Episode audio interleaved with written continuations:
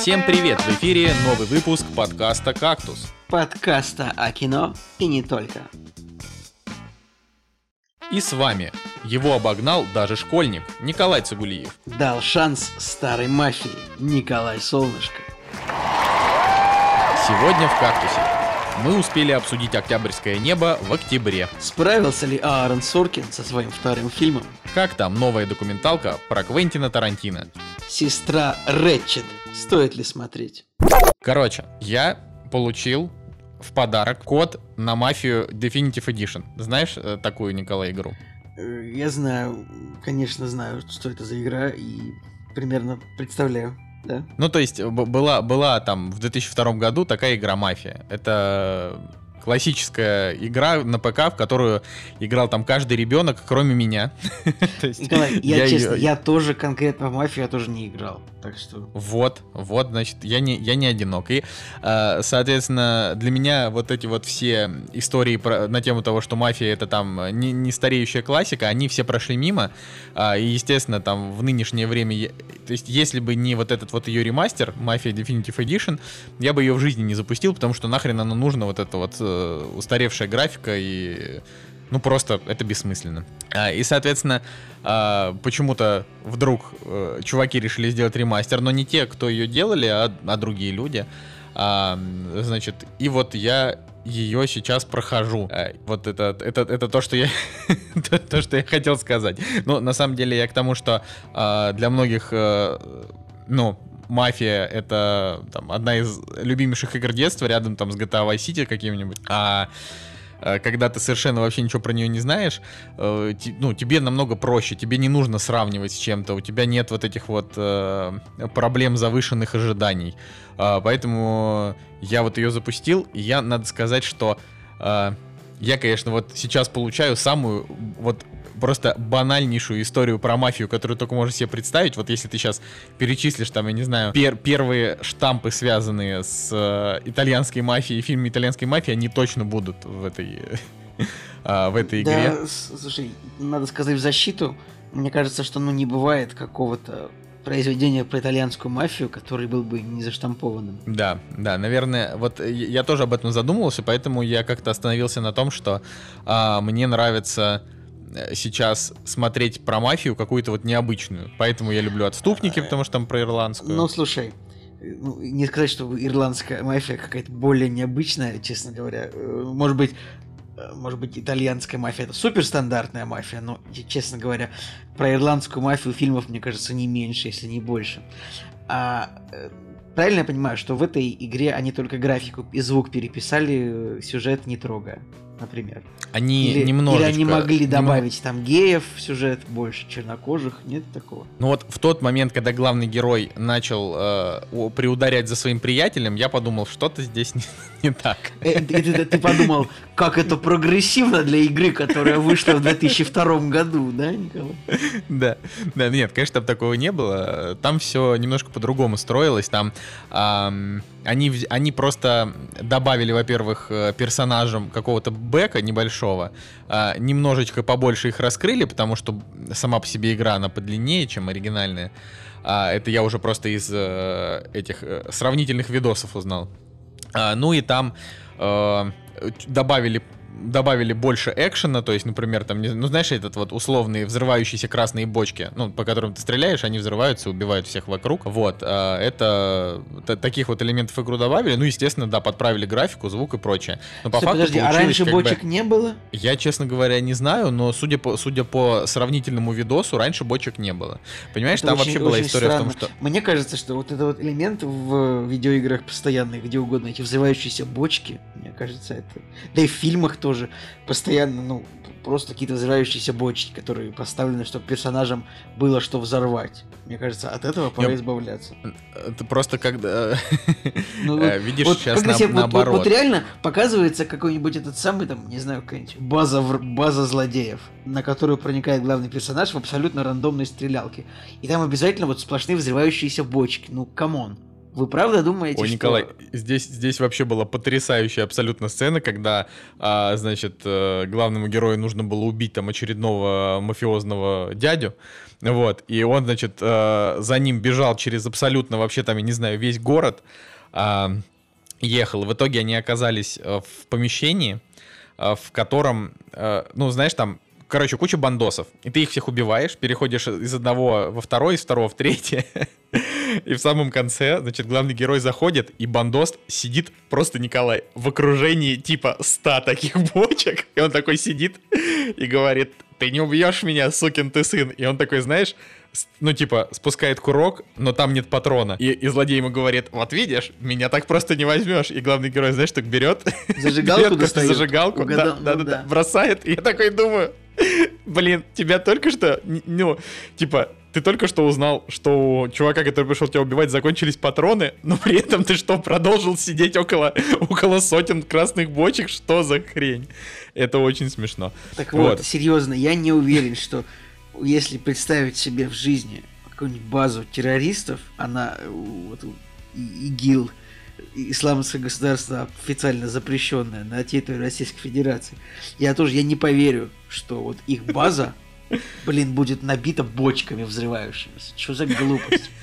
Вообще. Да-да-да, причем, причем такими, знаешь, что они еще стоят, стоят от друг одного, от друга на таком равном От одного огонька, не знаешь, они стоят так, они раскиданы по всей базе равномерно, чтобы одним выстрелом в одну бочку можно было взорвать всю базу. Типа, вот, да, ну, э, там в играх обычно делают там не всю базу, а какую-нибудь такую обширную территорию, типа там бегут враги, ты там стрельнул в одну бочку, взорвалось 8, и там три машины еще взорвались. Короче, да, это, это очень смешно. Но при этом, конечно, игра от этого хуже не становится. Классно, когда вот ты не играл в оригинал, поэтому тебе не нужно говорить э, о каких-то своих там реально там а, упущенных э, детских травмах, я ну, плохо, плохо выразился, но в плане тебе не важно, ты ни с чем не сравниваешь. Поэтому я смело могу посоветовать, наверное, эту игру, потому что это, типа, что-то в районе 12-13 часов геймплея, то есть это прям кратенько для, для игры, где, по сути, там как бы большой город, но это не открытый мир, ты просто по нему ездишь куда надо, там даже из машины, типа, выйти не дают. Есть отдельный режим, где можно по городу ходить, но город пустой, ты ни в одну дверь не зайдешь, это как бы не важно. Но он красивый, он красивый, просто там никуда не зайти, как, не знаю, как в GTA 5 почти. Вот, и, соответственно, если вот прям хочется прям что-то поиграть вот в, в, вот в такую какую-то историю про организованную преступность, ну такую прям очень банальную, где они такие... Э, он стал у нас на пути, нам нужно его убить. Следующая глава. А теперь он стал у нас на пути, нам нужно его убить. И они просто убивают всех, всех подряд, кто встает у них на пути. Как бы это, это конечно, ну, типа, так-то так по жизни, если это представить, это не смешно, но с точки зрения штампов игры это очень смешно. Вот. Это так вот я решил начать наш подкаст. Вот так вот. Ну так я тоже тебя перехвачу, как сказать. А мы тут с товарищем недавно решили сходить э, в такое мероприятие, в картинг. Может быть, Николай, знаешь, что такое картинг? Что ты знаешь про картинг вообще? Я все, что я знаю про картинг, это то, что у меня не очень хорошо получается им управлять. Ну, то есть ты понимаешь, да, что картинг это вот э, как бы, как бы машины гоночные, но не настоящие. Я вот э, такие полуигрушечные, но на бензине, но с двигателями. И вроде бы ездят, но не по дорогам, а по специальному покрытию. Ну, короче, картинг это такое э, место, где можно... И вроде бы... И, и вроде бы машина, но игрушечная, и вроде бы ездит, но не по дорогам, и вроде бы бензин, но лимонад. Нет, Можно бензин, так продолжать дальше. Бензин там настоящий, вполне себе, вполне себе вонючий, грязный настоящий бензин. Вот, решили мы с, с друзьями сходить в такое мероприятие, вот в картинг, соответственно. А, и я ходил с двумя ребятами, которые, вот, я не знаю почему, но почему-то все всегда, с кем я хожу в какие-то гонки, хотя редко бывает, нет, все, значит, друзья, с которыми я сажусь в машину, или вот в их машину, все начинают сюда топить как ненормальные. Почему-то все мои знакомые водители всегда хотят невероятно впечатлить меня тем, как они быстро перестраиваются между рядами и как бы быстро могут на парковке торгового центра разогнаться, типа с нуля до 30 км в час за 0,1 секунды. И в этот раз тоже почему-то мои коллеги по соревнованию оказались такими быстрыми, что я как бы вообще никого не мог догнать. Но я так скажу, я в гонке всегда очень плохо играл в детстве, вот во все э, Need for Speed. Всегда мне это не доставляло удовольствия, потому что я просто не мог не врезаться в повороте, не, потерять, не потерять половину времени. Я даже удивлен, как я после этого, ну, более-менее нормально вожу автомобиль. Потому что я был уверен, что что-то вот в гонке я не преуспел. Вот в Need for Speed, во Flatout, во что еще можно было играть, мне не получается. Думал, ну машина не мое, значит. Но оказывается, все-таки навыки гонщика, они не совсем, а, не совсем эквивалентны навыкам водителя. То есть можно не преуспеть в гонках, но вполне уметь себе ездить э, между торговым центром и домом.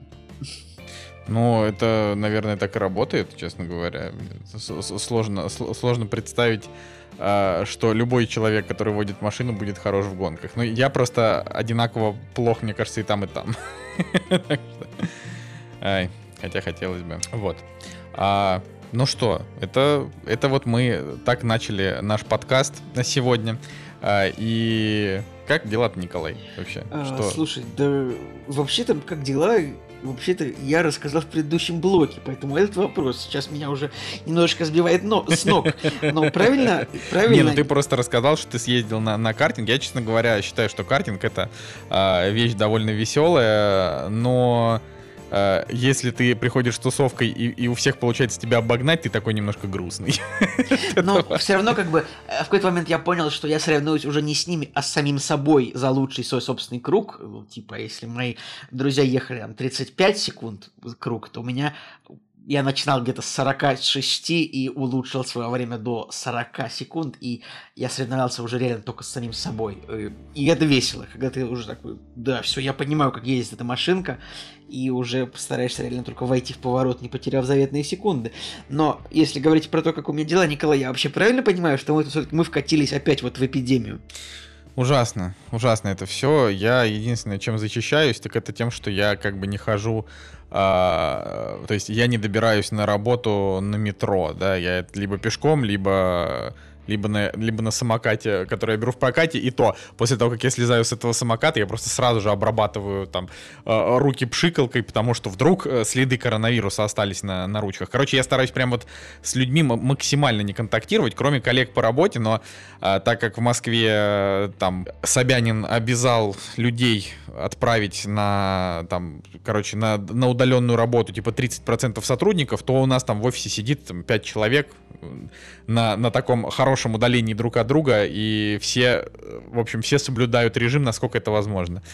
А, и поэтому я надеюсь, что, конечно, меня эта напасть обойдет стороной, но я только надеюсь. Я, честно говоря, не верю, что так будет. Николай, я думаю, ну, что я переболею я, так же, как и я все Я так остальные. скажу тебе, что вероятность вполне высока, учитывая, что мы с Женей уже да, как бы я думаю, что только чудо может спасти тебя от этого. Абсолютно, ну, то есть, абсолютно. Я... я вообще, я, я даже, я не тешу никаких надежд, я просто, то есть я, мне бы просто хотелось, чтобы я не, не заболел, просто потому что это сейчас будет а, не очень удобно. Я уж надеюсь, что этот, ну, что вирус меня как бы не убьет. Ну, это это уже такое, то, о чем я в меньшей степени думаю. А вот то, что касаемо, касаемо того, что, блин, я скорее всего заболею, это я понимаю. Да. А что, ну в Питере-то с этим попроще. Там людям вообще плевать. Они, что, 700 заболевших? Да ты, нет, ты не, ты не прав, тут тоже не плевать. Вот сегодня я заходил покупать себе кофе с собой. Знаешь, э, э, вот если почитать какие-нибудь постики в интернете, которые пишут, типа, как экономить, там, как разбогатеть, и вот всегда откажитесь от кофе с собой. Вот. Ну, или, может быть, это раньше так было, но все всегда пишут, вот, если вы откажетесь от кофе с собой, типа, то вы там сэкономите, ну, если вы пьете кофе каждый день, ну я не знаю, кто пьет кофе с собой каждый день, э, вот вы сэкономите, если вы откажетесь от питья кофе с собой, вы сэкономите, ну, 6 тысяч рублей в месяц. А 6 тысяч рублей в месяц это э, там 78 тысяч рублей в год. Ну, не 72 тысячи рублей в год. А 72 тысячи рублей в год это 720 тысяч рублей за 10 лет. Ну, ты такой, так, дальше арифметика уже приобретает угрожающие цифры. Ну ладно, я не об этом. А, заказал, заходил себе купить кофе с собой и видел вот как э, эту лавочку кофейную зашла чиновница такая с папочкой. Знаешь, как выглядит вот стандартная чиновница такая? Полная женщина за 45, даже, я не знаю, за 50. Просто когда тебе уже 30, ты уже не понимаешь, где вот люди за 45 и за 50, насколько ты далек от них сам. Вот, значит, зашла женщина за 50 с таким строгим взглядом, с папочкой, такая отсканировала QR-код этого заведения, проконтролировала, чтобы у баристы были надеты перчатки, э, значит, шлем. Бедные, бедные люди, блин, как же, как же забрал, такой, работать. такой говорит, «Да, давайте я вас сфотографирую, что вы тут в шле... ну, что вы тут это, соблюдаете меры. И ушла. Так что тут вот нас тут тоже все контролирует. Ну, не все, конечно, как у вас это вообще цифровой концлагерь в этом вашем а, городе. И вообще, честно, если подумать, а, и не факт, что вот эти вот меры, которые принимают, они действительно, действительно могут помочь рас... э, нераспространению. Потому что все равно там 20 миллионов человек, или сколько у вас там живет, 50 миллионов человек, все равно они ездят, ходят, общаются, едят, покупают. Это как бы... На самом деле, вот я о чем думаю, просто людей нужно лечить, да? Потому что мы видели, как Дональд Трамп за 4 дня заболев коронавирусом, через 4 дня уже вышел Да, да, да, на трибуну такой, и снова «Опа, сказал я такой, победил ковид. это я, я победил коронавирус, меня лечили, меня били, его вылечили. Все-таки, не, ну понятно, что всех не могут лечить как Трампа. Но люди и не должны лежать э, в коридоре больницы, знаете ли, как это происходит в большинстве городов России, кроме, соответственно, вашего великолепного города. Э, Ну ты поэтому- на самом деле, ты на, ты на самом деле очень э, преувеличиваешь. То есть, коне... во-первых, а, ну, типа, помимо Москвы, в еще многих городах э, с лечением коронавируса все хорошо. а, но и в Москве тоже бывают вот такие вот истории с переполняемостью. Это- Они просто это- решаются Это быстро. абсолютно, это абсолютно, абсолютная правда. Но все-таки я считаю, что мне так кажется, что на своем примере я тоже скажу, что государство недостаточно лечит людей. Хотя, может быть, конечно, если я попал в, тяжелой форме, может быть, я бы получил бы адекватное лечение, чем тому лечение, которого не было. Ну, потому что я не сильно-то болел, но Ну, я не да. знаю. В общем, ну, Трамп красавчик, конечно. Заболел коронавирусом, такой через 4 дня такой вышел, все, вирус, это that's not a big, not a big deal, как бы все. Байден коррупт президент.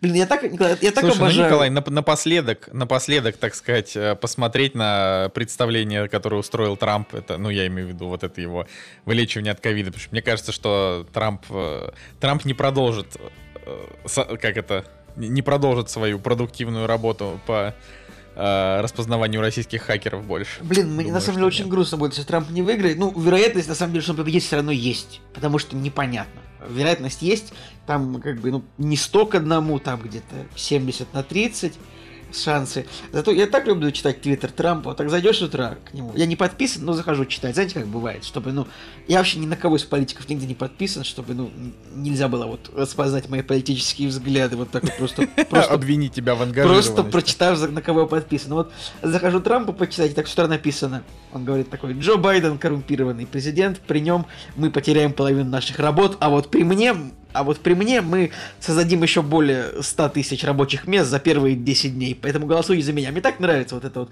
Просто э, это самое, как вот он именно его самореклама, которая продолжается просто все время, когда он говорит такой, «Мы на- политика нашего штаба самая лучшая, мы создадим самые лучшие рабочие места. И, кстати, если бы не коронавирус и Black Lives Matter, я думаю, все у Трампа было бы хорошо, потому что, правда, довольно неплохо он управлял страной. И с другой стороны, это дело просто в том, что в Америке такая политическая система, что даже домохозяйки с ней справятся.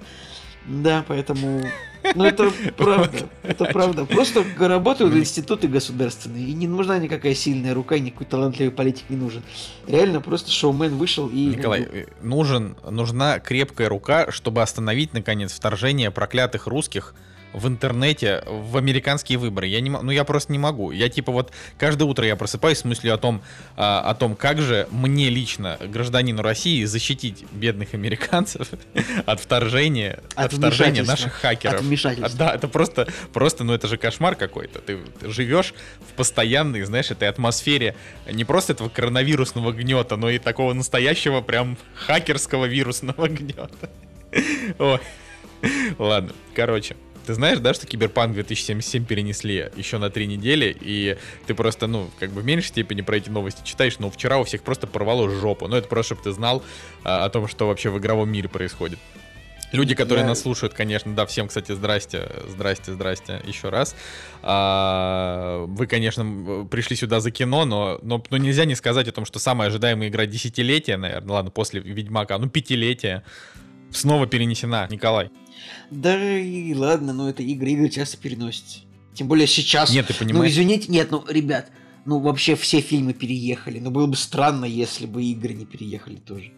Так в том-то и... Во-первых, игры делаются из домов, ну, и как бы и разуме... разработчики... Да, и разумеется, процесс идет хуже, чем если бы они сидели в офисе, как бы, и имели возможность, типа, общаться друг с другом и что-то сказать. А, Нет, да смотри, и... Николай, э, де делать игры сейчас несколько проще, чем снимать фильмы, потому что если кто-то заболеет корон, я имею в виду не проще с точки зрения производства, с точки зрения производства это сложнее.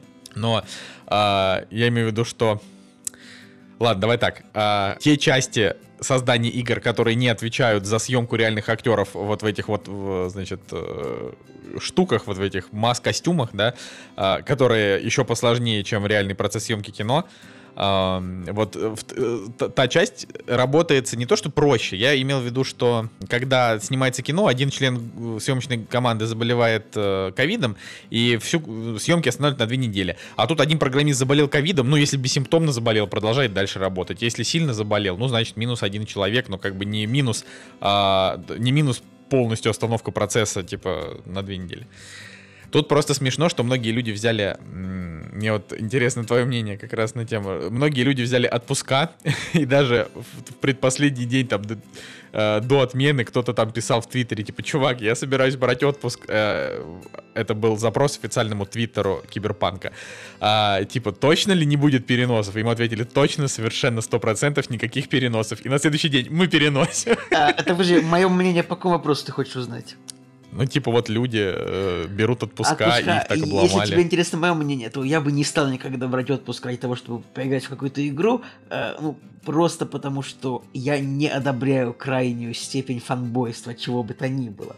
Э, я как бы, я думаю, что, блин, ну, отпуск ну, в выходные сядешь, по... сядешь, поиграешь. Ну, блин, не знаю, два выходных дня за свой счет, если это так надо. Ну, прямо отпуск брать, что две недели нужно, чтобы в киберпанк играть. Ну... Короче, я, я тебе скажу, что я про вот эту м- тенденцию узнал буквально, ну, может, пару лет назад, но я реально узнал это от человека, который так делал.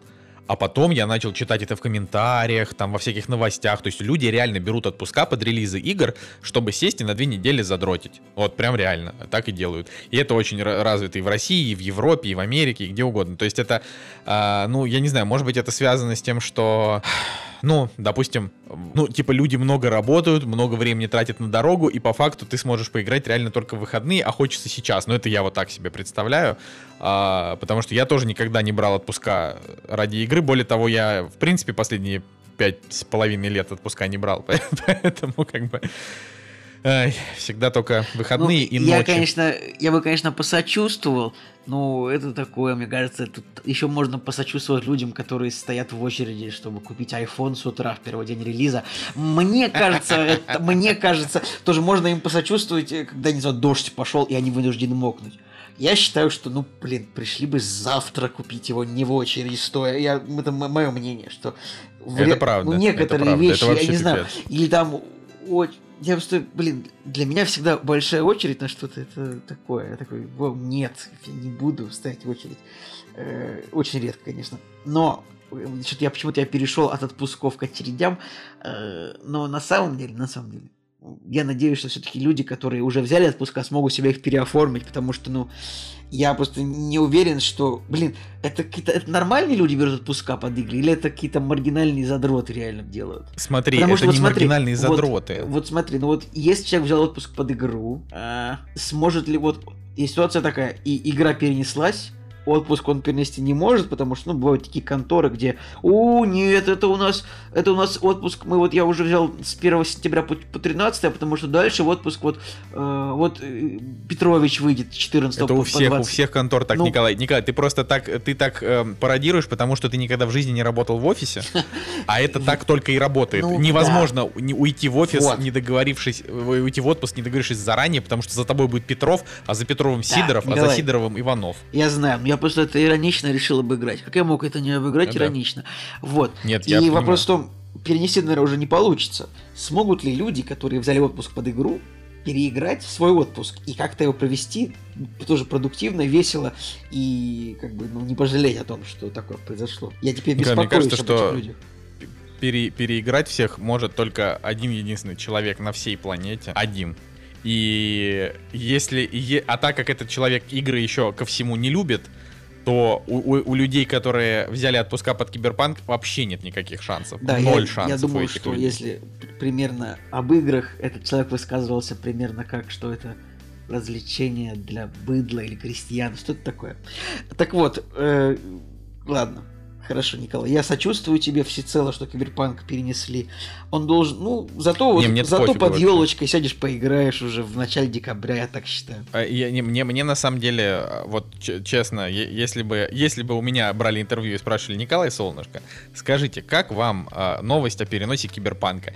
Я, честно говоря, я не испытал вообще никаких эмоций грустных на эту тему. Я такой подумал, ну ладно. А, ну, просто потому что единственный угар на эту тему это то, что сегодня вышла Watch Dogs 3, а на следующий, значит, а, а за неделю до Киберпанка выходят новые, новые Ассасины, и все просто угорают, что Ubisoft тупо повезло, то есть им просто подарили месяц э, на, ну, как бы на то, чтобы их игры продавались, и более того, лишили людей, ну, вот, знаешь, которые взяли отпуска под игры, лишили их киберпанка. Что они возьмут? Они возьмут Assassin's Creed, а что им еще делать? Ну, как бы, а, ну, типа, у, у тебя нет билета э, на отдых, у тебя нет э, девушки, жены, семьи, никаких дел, только ты, твой компьютер и там и одинокая комната, и несколько пачек чипсов. И ты такой, ну ладно, Вальхала, так Вальхала.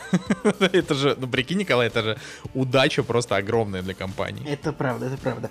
Кстати, хотел... Ну это как, знаешь, это... Да, ну хорошо, ну, да. Пожалуйста, скажи, это как что?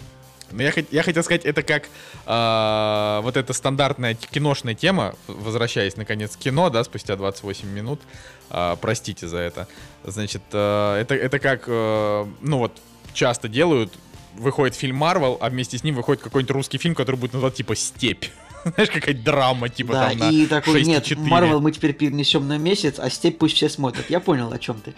Ладно, я думаю, что... Э, знаешь, что я хотел сказать, Николай? А, слышал ли ты о переговорах Apple о покупке последней части Бондианы с Дэниелом Крейгом? Ну, я слышал, но ты расскажи нашим слушателям. Ну, да, кажется, но мне сначала интересно. нужно было узнать, слышал ли ты, потому что, как бы, слушателям я не могу обратиться напрямую, а мне же важно, чтобы моему собеседнику тоже был в материале, ему было комфортно со мной общаться.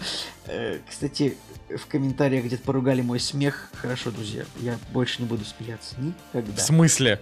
В смысле, Николай? Пожалуйста, давайте смеяться. Да. Так, вообще, так вот. знаете что, вот этот вот этот вот э, смехошейминг, вот этот вот ваш, он нам, он э, нашей организации не поддерживается. Как, точно так же, как ненависть к, к толстым, э, к грустным, да. к... К русским. К, к русским, да, что, что еще? А, а и если вы считаете, что быть сексистом, шовинистом, э, расистом, как, как это мы любим, это плохо, то мы вас переубеждать, конечно же, не будем. Но и ругать таких людей, как и всех остальных людей, это плохо, потому что ненависть к любым людям это плохо.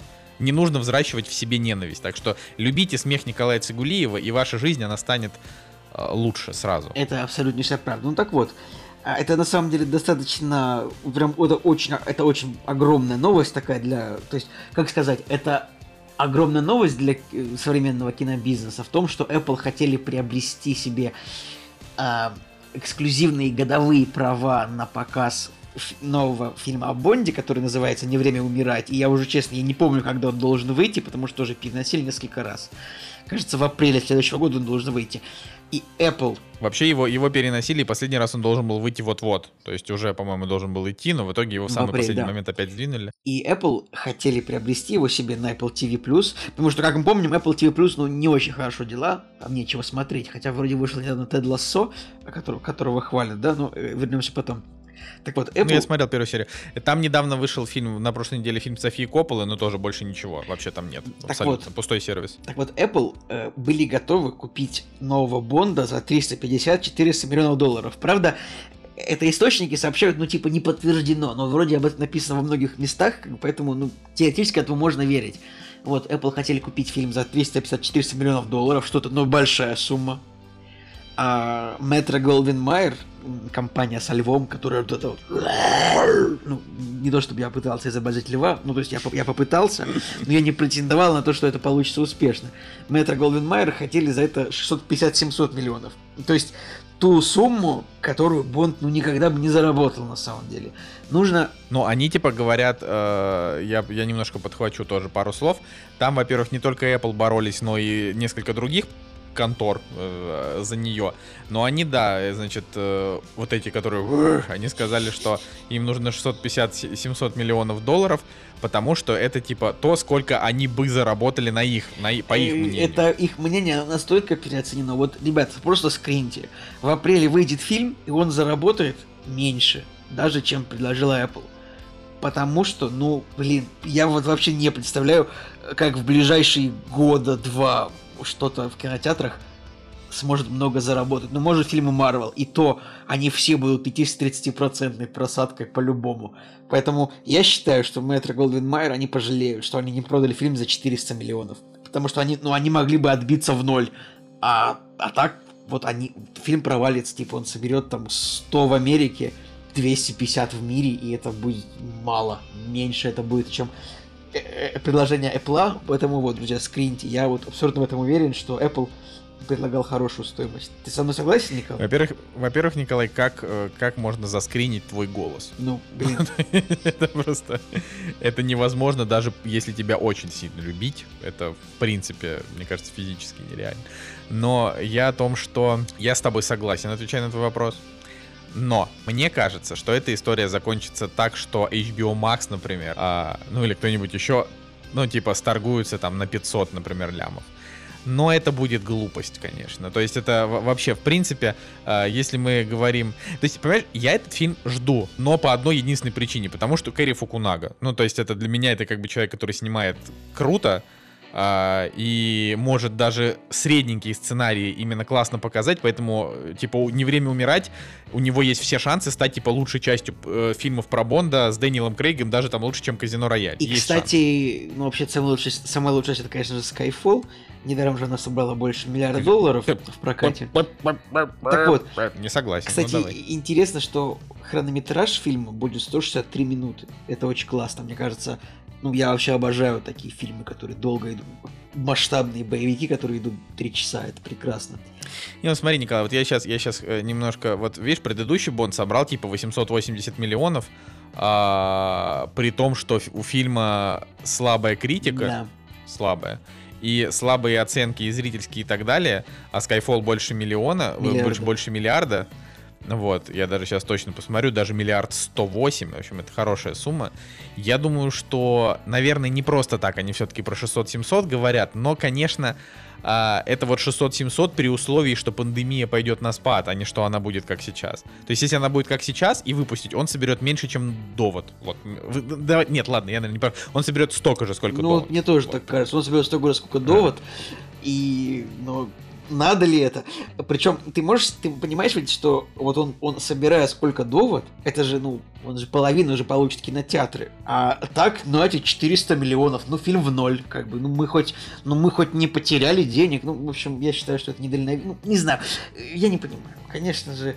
Я, конечно, смотрю, мне, конечно, грустно, грустно за Нолана, я хоть довод и не очень люблю, э, но я, я все равно благодарен Нолану лично за то, что он продавил в, в значит, выпуск кинотеатра. То есть нас хотя бы немножко развлекли э, чем-то масштабным за год, да, то есть это после джентльменов ведь реально ничего не было. Это, это абсолютно получается. правда, но я, честно говоря, наде- я надеялся, что, типа, ну, все надеялись, что довод это будет вот, типа, первый пинок для того, чтобы кино вернулось, но нет, типа, это наоборот, а, это, это наоборот, типа, было крышкой, э, это было гвоздем в крышку гроба еще одним, потому что после этого они посмотрели, а, так сейчас что, в кино никто не ходит?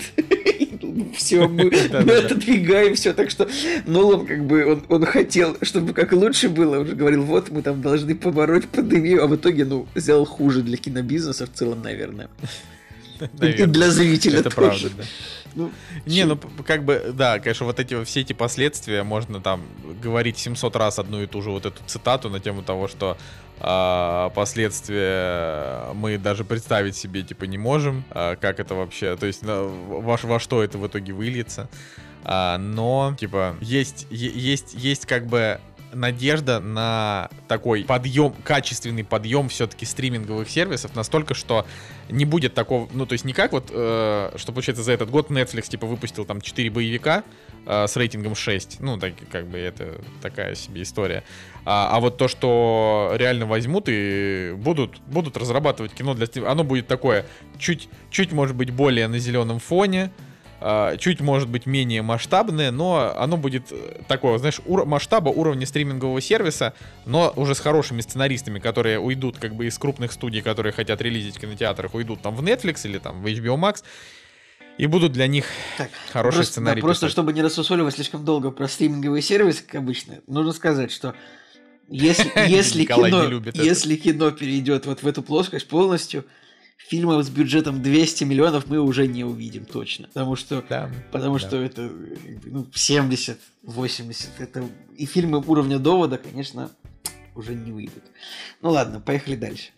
Да, я думаю, что дальше мы поехали прямиком в контейнер премьер недели. Вот и они! Премьеры недели!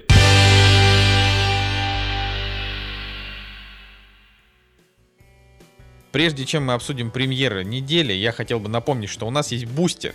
И на этой неделе мы не обсудим фильмы, которые нам заказали в Boosty, а их уже два накопилось наперед. Э, мы сделаем это на следующей, скорее всего, неделе. А, но это вовсе не значит, что нужно останавливаться, э, значит, поддерживать наш проект, донатить нам э, на, собственно, просмотры фильмов. Очень много всего хорошего мы еще не посмотрели, а вы это любите, и вы наверняка хотите про это послушать. Вот. И я сейчас, конечно, вот хотел бы, наверное, немножко а, извиниться перед людьми, которые просто пишут в комментариях, типа, ребят, посмотрите такое кино, а мы до него не добираемся. Но тут мы правда не успеваем. Мы пока еще не решили, а, э, как бы как найти золотую середину между а, вашими советами, вашими платными советами и нашими хотелками. Так что плывем как плывется на данный момент. А, вот, но тем не менее, тем не менее, значит, 29 у нас октября 2020 года и российские кинотеатры, российские, так сказать, э, владельцы сетей, они не сдаются. И прокатчики тоже не сдаются. Ну, ты что-то говорил, Николай. А, я просто в шоке немножечко. Я правильно понимаю, что фильм «Дедушка нелегкого поведения» он опять стоит в премьерах недели, хотя он вроде стоял на прошлой неделе. Что происходит? Меня пытаются обмануть. А, ну, во-первых, Николай, дедушек, дедушки нелегкого поведения мало не бывает. Вот, мне кажется, что э, если ты еще не осознал, вообще, э, я зашел, так знаешь, ради интереса посмотреть его постер, и украинская версия этого фильма называется «Война с дедусем». И я... нужно сказать честно, что «Война с дедусем» э, это гораздо более правдивый перевод фразы «War with Grandpa», чем «Дедушка нелегкого поведения». Так что может быть, я, кстати, заметил, что украинский кинопрокатчик держит зрителя за меньшего идиота, чем российский кинопрокатчик. Да, потому что там как бы люди честны. Там э, типа лозунг «Старигани против шмаркачев». Я решил теперь, Николай, всех называть шм... шмаркачевы. Мне, как, мне на самом деле, знаю. мне грустно, что я не знаю украинский язык, потому что, ну, мне кажется, это был бы в жизни полезный навык. Вот я, мне так кажется почему-то. Ну, вообще, знаешь, я прям, вот у меня была, у меня была история, что я как-то, у меня есть э, кореш а, Ан- Андрюх Скачок, который ведет подкаст Батискав, слушайте, очень хороший подкаст про игры, и про все остальное. А, так вот, Андрюха, он, значит, э, самый настоящий хохол, он разрешает себя так называть. А, и э, Слушай, там история в том, это, что... Э, ты так сказал, то все равно, типа, если у тебя был чернокожий друг, и ты такой, ну, он самый настоящий он самый настоящий N-word, и, и типа, как бы он, ну, он, он ничего не разрешает, а другие разрешают, ты думаешь, некрасиво. Не, нет, остальные украинцы, Андрюха, Андрюха Хохол, он не разрешил. Короче, ну вот, значит, просто суть в том, что а, а Андрей как-то пришел в гости и включил а, украинское шоу на украинском языке, какое-то политическая сатира, вот. И он-то как бы все понимает, а я не понимаю вообще ни хрена, он говорит, ну вслушайся, типа, ты должен понимать хотя бы суть. Вот. Я, я прям, знаешь, вот я прям вслушался. То есть я сел и прям сосредоточился на том, чтобы попытаться понять, о чем они говорят. И знаешь, что, Николай, я ни хрена не понял. Вообще, у них просто Я- не похожие Я, слова. я с тобой абсолю- абсолютно согласен. Я тоже не понимаю, когда мне говорят, да там же, ну, украинское, ну, это все понятно. Это вспоминается история о том, как э, второй сезон сериала «Слуга народа» э, начался и бах, и, и на украинском. И все, и непонятно ничего. Ужасно, плохо. Да, да, я, ну, я вообще, ну, понимаешь, там «Слуга народа» — это другой вопрос, там, Зеленскому, ему вообще там запретили разговаривать теперь на русском языке, да и вообще, как бы, это все-таки, давай так, э, это политически эта страна недружественная, и им, как бы, переводить э, свои проекты без продажи их на российский рынок смысла нет. Но сейчас, когда «Слуга народа» уже продана на российский рынок официально, там есть второй сезон на русском языке, как бы, тут без проблем. Вот, но так-то и у них как бы и не было, знаешь, такой основной задачи как-то Так, нам помочь понял. в понимании но сериала. Просто первый сезон целиком был на первом, э, на русском языке. Поэтому Так ожидаю. была, была Поэтому, тема, я даже... по- поэтому вполне логично было с моей стороны ожидать, что второй будет тоже на русском. А вот Николай, э, как бы, потому что ты вот, как это, я хотел, я хотел какую-то такую не, не грубую политическую шутку пошутить, что-то в духе, ты, Николай, э, с- это, ситуацию дестабилизировал, Крым отнял и э, этот, э, как это, на Донбасс воевать пошел. Вот за это Ты- тебя, Николай, лично лишили русской Хочется озвучки. было сказать, что, кон- конечно же, я не имею никакого отношения ни к первой ситуации, ни ко второй. На всякий случай, просто... это вообще- и, да, я на всякий случай тоже проясню, что это как бы это, это тупая шутка, она только про то, что э, очень грустно, что простых, э, значит, простых россиян, которые любят украинцев э, и дружат с ними, лишают э, просмотра на русском языке хотя бы с субтитрами. Но сейчас таких проблем уже нет. А, И вообще там тот же там кинопоиск закупил просто миллион крутых украинских сериалов, и тебе, Николай, для этого язык учить не надо. Вот. Но а, вообще удивительно просто то, что украинцы в основном двуязычные, а русские нет. Знаешь, это как-то, ну, это прям, правда интересно, почему, а, ну, типа, как-то вот не, не- не- ну, то есть Украина, да, была большой, там, огромный промежуток времени, она была, была цельной страной там с Россией, и почему за это время не появилась культура а, обучения в школах детей, в том числе украинскому языку, как- хотя как бы по факту, ну типа Россия, там русскоязычное население это там 100, там 40 миллионов человек, а украинцы типа там 60, то есть это получается, что ну почти половина, Э, почти стоп, половина. Стоп, по, по цифрам. А, русскоязычное население чего? Э, Русскоязычное население СССР, э, ну то есть даже нет, Ну, у- украинцев тоже можно на- было на назвать территории России- я к тому что На территории России живет примерно, ну если не считать мусульманские регионы, на территории России живет типа да, 130 миллионов русскоязычного населения, а население Украины 42 миллиона человек. А, э, да, вот, sorry, я, не, я хорошо, немножко... Тогда я, э, тогда я, не перепутал. понял, подожди, я не понял, ты что хочешь? Ты хочешь, чтобы все учили и русский, и украинский? Или чтобы украинцы учили украинский, а русский русский? Я не понял, что ты Не, хочешь? не, нет, я... Нет, я про то, что... э, я про то, что я удивляюсь... То есть сейчас, э, тому, как сейчас происходит, я не удивляюсь. Я, конечно, расстраиваюсь вот этой вражде, это грустно, но э, я не удивляюсь. А вот я удивлен тому, что Украина, э, украинская СССР была огромной частью э, СССР, но при этом украинский язык а в русских, в как бы э, неправильно сказать, в русских, в, в советских школах не учили а, украинскому языку тех, кто на нем не разговаривает, хотя а, это же получается все в рамках, ну, как бы одного народа. То есть даже Ну, тут, знаешь, вопрос подожди, не Николай, столько про украинский ну, по язык. тво- ну, ну, по твоей логике, тогда в советских школах должны были преподавать типа 15 языков. Узбекский, армянский, азербайджанский, э, белорусский и Вот, всем... и я всем... вот сейчас, смотри, и я считаю, да, что вот я, я, я как раз к этой мысли примерно и пришел, а, пока я рассказывал, что а, вопрос даже не столько в украинском языке, а в том, что странно, что э, как бы пришла культура изучать вторым языком какой-то совсем иностранный, то есть чаще всего английский, на втором месте там, наверное, немецкий, на третьем, наверное, французский. а, вместо того, чтобы учить э, языкам тех, кто бли, ближе как бы по, а, не знаю, по территории как-то. Ну, ну вообще я скажу честно, в твоих словах действительно есть логика, потому что если мы были типа Советский Союз, то логичнее нам, правда, было бы знать все языки, которые вот ну, у нас тут, на которых у нас тут разговаривают, а не учить какие-то бесовские, басурманские, гейропейские языки. Да. Кстати, я, наверное, чушь сказал, когда сказал, что в России 130 миллионов человек говорят на русском. Наверное, все 145 миллионов говорят на русском. Даже, э, короче, да, ну просто, чтобы вы мне не предъявили, что я в чем-то ошибся. Как мне кажется, я этого еще не и на, Еще и за смех тебя поругали. И вообще.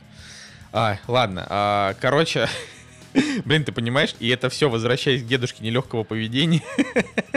Просто это последние 10 минут а, тирады про украинский язык.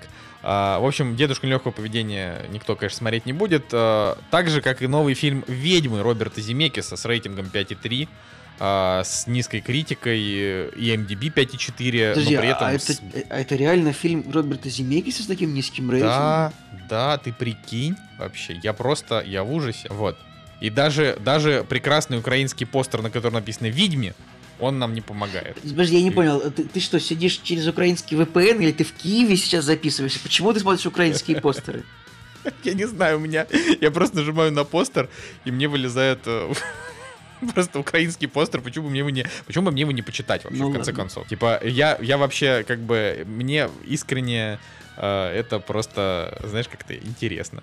Потому что как это будет на английском языке, это никому не интересно. Ну, что, что никто не... Все, все знают, что там ВИЧ, ведьма, да, а вот на украинском это при, какой-то сразу колорит. А, да, действительно, друзья, выходит фильм новый Роберта Земекиса, который называется «Ведьмы», причем там тоже большая команда, там в продюсерах я вижу, значит, Альфонсо Куарон, Гильермо Дель Торо, как бы... Ты посмотри, кто композитор. Ну, композитор, да.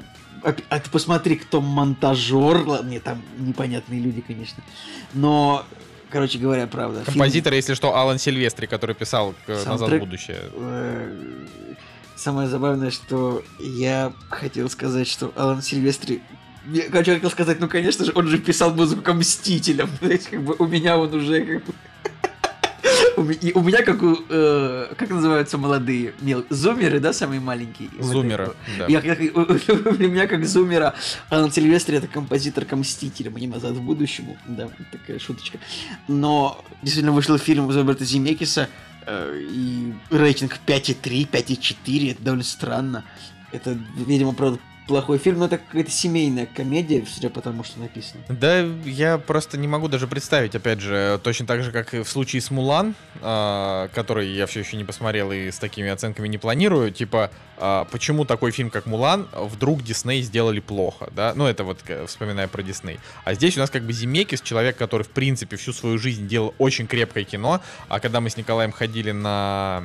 Господи, как же он, прогулка? Когда мы ходили на прогулку, прогулка. у меня вообще ладони, ладони ладони потели в IMAX от чувства высоты. Я реально просто у меня, я нервный сидел, потому что я прям чувствовал эту глубину. А, вот э, я бы сказал, что, наверное, это был самый крутой IMAX опыт э, с точки зрения визуала. Наверное, даже круче, чем Аватар. Потому что Аватар это красиво и все такое, но тут я просто реально чувствовал вот эту глубину вот этих сотен этажей, и мне прям было некомфортно от этого, и это круто. Вот. И тут он взял, и вот так. Ну, тут я просто пытаюсь найти какие-то финансовые цифры по этому фильму, но, к сожалению, ничего нигде не раскрыт бюджет. Э, поэтому я даже не ну понимаю, насколько, бы... насколько студия сильно попала в этом смысле. И понимаешь, Энн Хэтэуэй, да? Вот э, леди, у которой э, в основном что не проект, то хороший. Но как бы не говоря про ее последние три проекта, ладно, там, там да, последние, последние два проекта а, у нее не очень. Но в целом-то эта актриса разборчивая, и в фильмах снимается хороших, и вообще она классная. А тут вот так вот. Ну, в общем, окей, «Ведьмы» — это то, на что вы тоже не пойдете на этой неделе, но это грустно. А вообще 15 фильмов на этой неделе вы, выходит. И это там осно, осно, основной, наверное, надеждой это «Сияние Кубрика» на большом экране. Но так как я считаю, что «Сияние» фильм не очень хороший, э, меня, конечно, это там в меньшей а степени ты ходил. В кино? Я... Николай, последний месяц вообще? Я ходил в кино с марта один раз на довод и все, и больше я не ходил. каждый, каждую неделю я думаю, может быть, я все-таки пойду, а потом я открываю какой-нибудь новостной сайт Медуза, там, не знаю, и там написано, в Москве сегодня 7 тысяч зараженных, 300 человек умерло, и ты такой, посижу дома. Но я, я на самом деле, правда, не хочу вот этого вот ковид-депрессию э, разводить, но Uh, но, но если в кино ничего интересного, то зачем мне рисковать здоровьем? Вот это, вот, вот это правильный, знаешь, вопрос, который я себе задаю. И хоть мне бы и хотелось... Вот очень хороший совет дали ведущие одного подкаста. Они сказали, что если вы хотите поддержать кинотеатры, купите билеты и, и, и останьтесь дома. Блин, я интересно. подумал о том, что я, конечно... Я, я, подумал, я подумал, что, что так можно. Ничего ну, себе! Вот это да! Так это может быть, ну, так можно поддержать, я не знаю, продуктовые магазины, типа купить продукты, сказать, да не, вы не привозите, я уехал в Америку. Ну, ну или купить продукты, прийти в продуктовый, э, оплатить хлеб, но оставить его в магазине. А, не, на самом деле для там для продуктовых это скорее э, будет проблемой, потому что... что непонятно, какая кассирша возьмет себе домой этот хлеб теперь, да? Да нет, это там скорее, типа, ну, то есть это проблема в том, что, а что делать-то с этим хлебом? Там же, ну, ну продукты, ну, вот. они же ну, как бы да. Вот. Э, то есть его, конечно, можно продать, но а вдруг ты там, не знаю, вдруг рассчитано, что в день покупают 10 хлебов, а ты продал, типа. Ну, в общем, он, там в любом случае этот хлеб может пропасть. Ну, это так, это я условно. Но концепция с кинотеатрами, на мой взгляд, хорошая. Если действительно хочется поддержать киноиндустрию, то так можно сделать. А, но я так, конечно, делать не буду, просто потому что я и так слишком много денег плачу всяким сервисам, ну там, чтобы что-то смотреть. Ладно, я, конечно, так как наши э, супер друзья из кинопоиска и медиатеки нас поддерживают, так сказать, э, поддерживают, чтобы мы э, могли свободно смотреть э, их кино, а, то здесь мы немножко экономим. Но если мне, например, нужно какой-нибудь фильм а, из лицензионных, который денег стоит посмотреть, то я, я как бы трачу на него там те же деньги, ну там, не знаю, 200 рублей, 100 рублей. Вот. Поэтому, поэтому кинотеатры сейчас от меня. Но еще, э, значит, возвращаясь к хорошему очень, э, значит, высказыванию Цигулиева из прошлого выпуска, что кинотеатры на самом деле для того, чтобы вообще как бы чего-то от нас рассчитывать, им, наверное, надо чуть больше вообще стараться э, обращать внимание на тот сервис, который они предоставляют. Э, сейчас, сейчас он, наверное, на рекордно низком уровне вообще в целом, за всю был, историю. По-моему, ты был, ты в прошлом выпуске рассказывал, что ты доволен теми кинотеатрами, в которые ты ходишь. Да, я доволен теми, в которые я хожу, но в общем и целом то есть в, в общем и целом, если, если как бы подумать, э, вот то, что ты, то, что ты рассказываешь про вот эти вот э, протертые сиденья и прочее, но это же все правда. Просто я в основном хожу либо в новые кинотеатры, либо в, в один старый отреставрированный, поэтому он мне нравится, либо в IMAX, в IMAX все хорошо.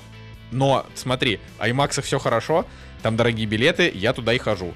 То есть это дорого, но это соразмерно удовольствию. И в IMAX никто обычно не орет. Там, знаешь, никто, э, никто не, не, не рыгает. Глухонемые там, знаешь, э, не, не, не, шу, не шуршат. Вот это вот... Э, Женя бы очень оценил. Поэтому IMAX это, это классно. Но IMAX это не, если что, это как бы нельзя отнести к, к стандартным кинотеатрам. Это вообще отдельная история, отдельная структура. Вот. Что, Николай, может, еще на этой неделе тебя Я вот тоже, честно говоря, ну, вариант либо идти на «Сияние», правда, который выходит, действительно, фильм Стэнли Кублика по роману Стивена Кинга. Э, как бы кто не смотрел, еще, наверное, можно сходить, если... Ну, ну я... Я, честно говоря, мне кажется, я даже не смотрел никогда целиком «Сияние», но в кино у меня не хочется, нет желания на него идти, просто потому что у «Сияния» есть две номинации на «Золотую малину», вот это да. Любопытно, как же так вышло. Ну ладно. Это дурное кино, потому что Николай Сияние не, не, не супер. Вообще, вот как бы это. Мы уже 300 раз это обсуждали. Это фильм, который либо люди считают шедевром, либо считают его очень посредственным. Я считаю его очень посредственным. Я бы на него в кино не пошел, я просто не знаю, что там смотреть. Вот «Назад в будущее» будут прокатывать. Э, я очень прям постараюсь на него сходить. Да. Короче, на этой неделе просто еще выходит и куча мультиков, и всякие э, европейские фильмы, драмы, там два французских, э, Великобрит... А, а английский фильм э, по дяде Ване, русский фильм «Как Надя пошла за водкой».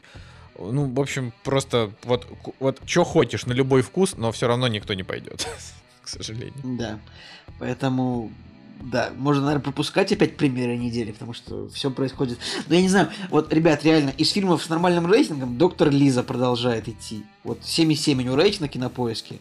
То есть, ну, может быть, это рейтинг, не знаю, правда ли фильм хороший, или это рейтинг как да, дань уважения э, достойному человеку, который трагически погиб. Или фильм, правда, хороший, но вот, наверное, на него, может, просто стоит сходить, что. Как ты считаешь, Николай? Я считаю, что «Доктор Лиза» хорошее кино по отзывам всяких разных людей, и, наверное, если вы хотите продолжать там ходить в кино, то это, это, это неплохой вариант. Вот. А вообще, э, сейчас, э, что, «Барат 2», э, как бы его, я не знаю, можно ли его легально посмотреть ну, сейчас Барат, где-то в России? Барат вышел на Амазоне. У нас можно купить Amazon Prime, Николай? Я не знаю. Я, я, я не хочу позориться. Я, Но... сейчас, я сейчас это узнаю. Ну, Барат действительно вышел на Амазоне, причем с очень, с очень широкой рекламной кампанией. Типа там просто во всех... Причем была такая рекламная кампания в Барата 2, она вышла в, в реальную жизнь. То есть какие-то плавающие фигуры Барата, которые поплыли по реке Темзе в Лондоне, э, которые плыли около статуи свободы. Это довольно любопытно было в 2020 году, потому что ну, мы как-то привыкли, что все в интернете, и как бы это какая-то громкая рекламная кампания фильма, которая устроена вживую, мне это понравилось. Ну, в общем. Еще прикольно то, что а, значит, э, там, типа, стоит фигура Саши Барона Коина, а, и там вместо трусов у него маска, и там, как бы, если ты потянешь, типа, там реально вылезет маска, то есть там стопка масок туда запихнули. Это вот в США. Слушай, правда, Такая это тема. самое вполне можно приобрести э, подписку на Amazon Prime, она стоит 6 евро в месяц. Это не реклама, и русский язык тоже, я вижу, есть, поэтому Барата можно посмотреть там. А ну и вообще, вот, пожалуйста.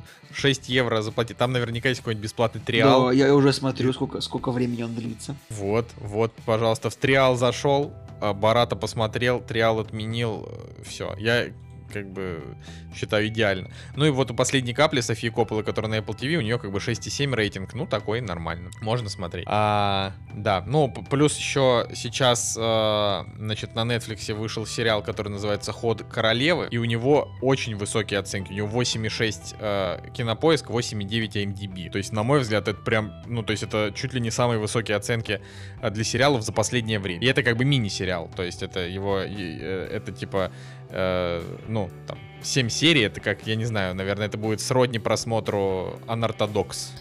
А, я на самом деле, это Netflix опять.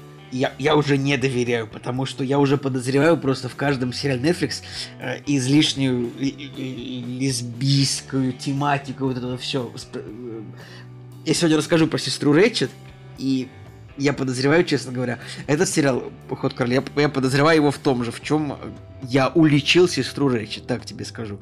Тут, конечно, очень высокие рейтинги у этого, у этого сериала. Но... Николай, очень высокие, а у ну, сестры ну, Рэчет не такие высокие, просто. Ну, это правда, но, блин, как бы... Типа 7,2 и 8,9, э, тут, Николай, спорить сложно. Короче, да, давайте Квинс Гамбит мы смотрим, пацаны. Вот это прям мне кажется, это прям надо не пропускать. А, да, вот. Ну и можно, можно идти дальше, в принципе. Что-то вот каких-то особенных, особенных интересов у меня. Ну, еще, да, можно сказать, что несколько хороших на кинопоиске документальных фильмов а, появились бесплатно. Раньше они были за деньги, а теперь они есть по подписке. Там искусство звука. А, обязательно тоже планирую в ближайшие там несколько месяцев посмотреть про Бэнкси. Uh, ну и какие-то какие еще. Короче, что-то сбит фильм фестиваль, помнишь, да, Николай? Мы Конечно, разговаривали. Вот, да. Поэтому, в принципе, смотреть, как обычно, есть что. Вот, пожалуйста, документалки, Netflix, тем более на русском появился и вообще. А, замечательно. А медиатека, заходите, смотрите прослушку, чтобы там следить за нашим э, с Николаем просмотром. Николай еще не начал, но он клянется, что он это сделает. Так что я бы, правда, сказал бы, сидите дома и смотрите кино дома. Меньше походите в кинотеатры хотя бы там ближайшие месяцы полтора. Вот. Я не знаю, как поступать э, вам, ребят, но я надеюсь, что вас это не затронет все. Да, да. Едем дальше. Едем дальше. «Кактус» — подкаст о кино и не только.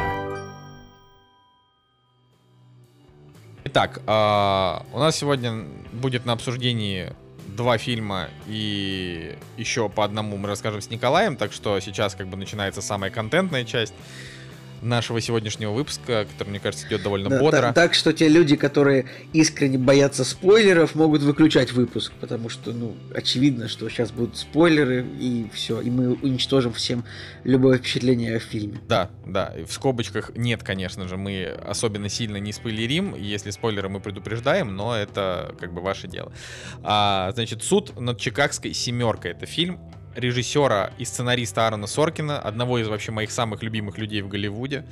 А, Вышел он, э, опять же, на Netflix, э, и там первые несколько дней возглавлял российский топ, но потом э, любители кино закончились, и снова какая-то попса про детей, там про школьников вылезла там на первые места. А суд над Чикагской семеркой ушел дальше. А, собственно, я бы, наверное, не взялся э, говорить каких-то сильно громких слов, но на- на- в этом году на Netflix не вышло ничего э, лучше из фильмов. Вот так вот. Потому что все, что выходило, это либо были прям супер проходовые боевики там на 6 из 10, а, ну на 7, да, там из 10. а, либо это были сериалы, да, сериалы могли быть хорошими. С фильмами в этом году у Netflix послабее. То есть вот Blue Jay, например, который нам понравился, который мы обсуждали некоторое время назад, это фильм как бы не 20 года, он старенький. Вот, давай, Николай, расскажи про что. Так, друзья, ну, суд над Чикагской семеркой, The Trial of the Chicago Seven, это, сразу скажем, это судебная драма. А, Это фильм о том, а, как в Америке в 1968... Это фильм о том, как в Америке в 68 году разворачивался суд над семью демонстрантами, которые... Тогда в Америке что происходило? Происходила, происходила война во Вьетнаме. Ну, она была не в Америке, а во Вьетнаме, но в Америке как бы происходили протесты. Потому что не все американское общество было довольно тем, что постоянно умирают американские граждане. За что? И тоже сейчас, на самом деле, вот так вот подумать, э, смотришь этот фильм 50 лет спустя, э, и ты думаешь такой, да и они, наверное, в чем-то правы, то, что они недовольны тем, что их граждане просто умирают где-то воюя вообще. Ну зачем это все? Так вот, э, я звучу сейчас как либеральный хиппи какой-то, правда? Вот, и, в общем, был в этом году, в 68 году был съезд Демократической партии, э, две правящие партии в Америке, республиканская, демократическая, и демонстранты решили устроить вот прям вот перед съездом масштабную манифестацию. Они решили туда приехать, устроить манифестацию, и в итоге оказалось все так, что они подались в полиции, ну, произошла стычка с полицией. Неизвестно, кто начал эту стычку, это будет известно в фильме. И семь лидеров протеста предстают перед судом как бы по поводу этой демонстрации. И нам это Ну, показывают. во-первых, да, во-первых, тут нужно, конечно, сразу, сразу добавить важный нюанс, то, что демонстрантов было не, как бы, то есть, во-первых, тут судят не, не столько демонстрантов, а, сколько, как бы, предполагаемых организаторов массовых Я сказал, беспорядков. э, Вот лидеры, вот. лидеры протеста. Да, да, ну хорошо, да, прости, это я прослушал. Вот. а, во-вторых, их изначально было 8, а, но там, во-первых, это очень странно показано в самом фильме. Но э, исходя из того, что я после читал на Википедии, да, вот там разбор вот этого судебного дела, а, действительно было примерно так. А, и их было изначально 8, но один человек впоследствии отвалился, вот, вот так правильнее сказать, А, чтобы прям совсем не спойлерить, все-таки это судебная драма, и как бы есть же а, основной, э, типа, основной... э, как это, господи, все, слово, слово вылетело из головы. Короче, основная суть э, это в итоге посадят их или не посадят. Основная интрига, господи, простите, интрига. Ну, основная интрига, какой они получат приговор, да, это правда. Вот, да, поэтому и- их изначально было 8, потом стало 7.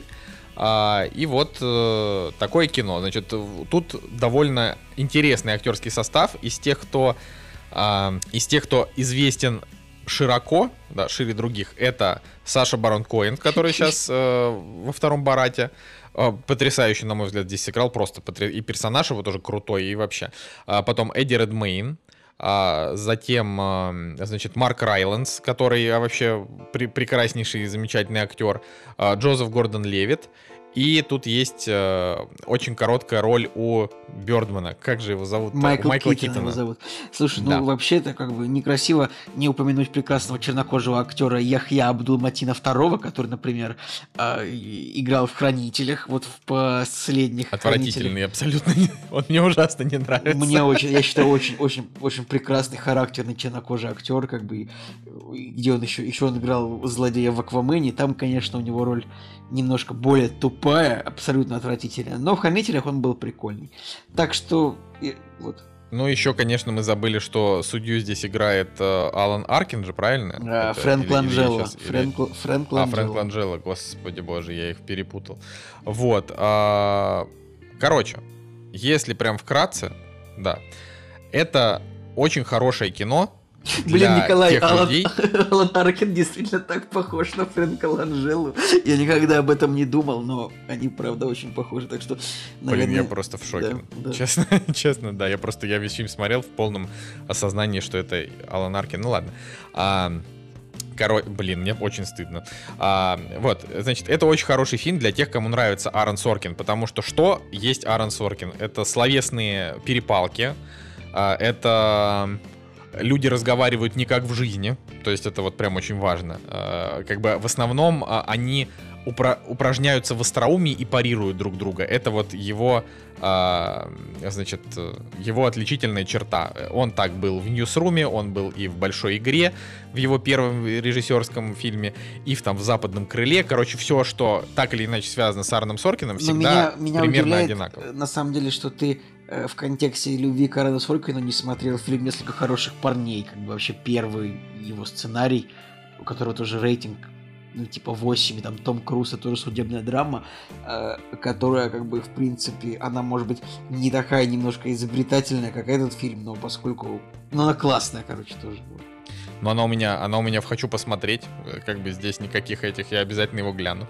Вот. а, ну и да, это если, если вкратце, то Суд на Чикагской семеркой очень хорошее судебное кино, и оно отличается от других именно своим таким тоном повествования. Это а, то есть он, э, он, этот фильм, да, он не скучный, потому что, потому что интересно наблюдать за их как бы разговорами.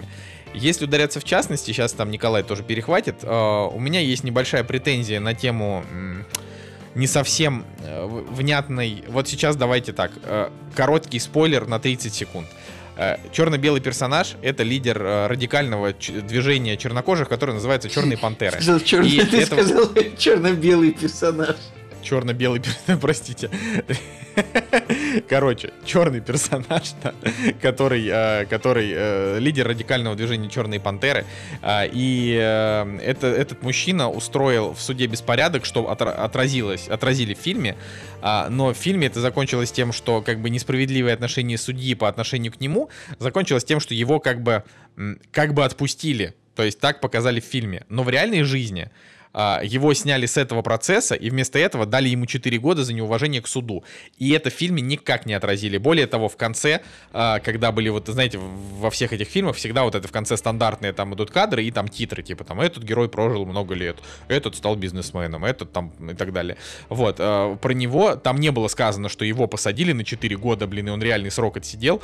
А, то есть они просто как бы вот, и- то есть зачем, почему они это не рассказали? Николай, если Я тебе не интересно, то Бобби Сил до сих пор живой даже, вот в отличие от всех главных героев, он Да, жив, да, Бобби, себя- я это я тоже... прекрасно себя чувствует, так что, ну, отси- я думаю, что если чер- чернокожий отсидел 4 года по политической статье, а- а- а- ему даже это вот, короче, ему даже лучше после этого было строить свою политическую карьеру, так что нормально все.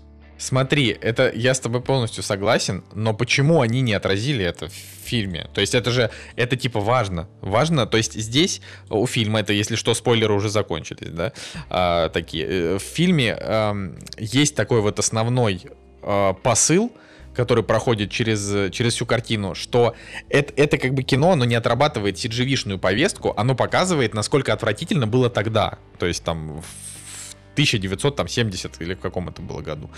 А, вот, и м, там была история в том, что судья абсолютно а- ангажированный, отвратительный мужчина. То есть а, я, я реально в судебных драмах меня никогда судья так не бесил. То есть я прям сидел, думаю, ну ты тварь. ну то есть он Ну, тут реально тут самый бы отрицательный персонаж. И режиссер как бы так и показывает нам, что он плохой. И не зря было написано, что там типа 80% судей посчитали его некомпетентным. Как бы.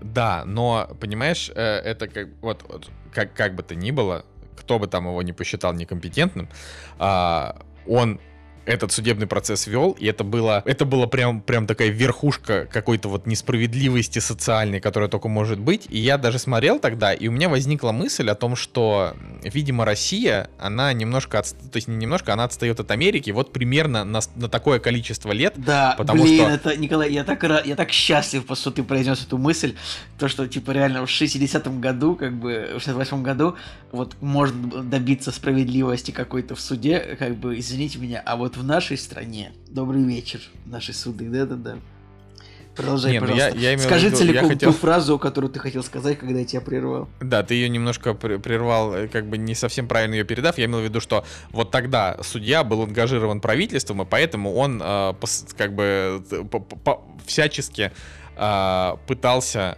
их повестку на этом политическом процессе как бы продвинуть. А у нас такое происходит сейчас. Э, и, соответственно, я к тому, что я не говорю, что в России все суды э, отвратительные, а в Америке все суды честные. Нет, ни в коем случае. Я просто о том, что... обвинительных приговоров. Ну ладно. Короче, я, я, я просто я говорю о том, что э, скорее всего, э, типа, Россия э, дойдет до... То есть вот если, если мы берем за абсолют, что в Америке сейчас суды более-менее беспристрастные, более-менее, то в России такие будут только лет через 30-40. Вот это, это я только сейчас так вижу, потому правда. что по фильму Потому что по фильму «Суд на Чикагской семерке» видно, что э, то, что так, вот тот беспредел, который тогда был в судах, э, как бы прикрываемый э, государственной безопасностью, да, это вот примерно то, что мы наблюдаем в России последние годы. То есть последние лет 10 вот это прям видно еще четко, смотри, Николай, а до этого я был ребенком еще. В России 99,64% обвинительных приговоров. Вот так вот. Ну, то есть вероятность того, если дело ваше доходит до суда, вероятность того, что вас признают невиновным, составляет 0,36%. Э, ладно, оставим это без комментариев.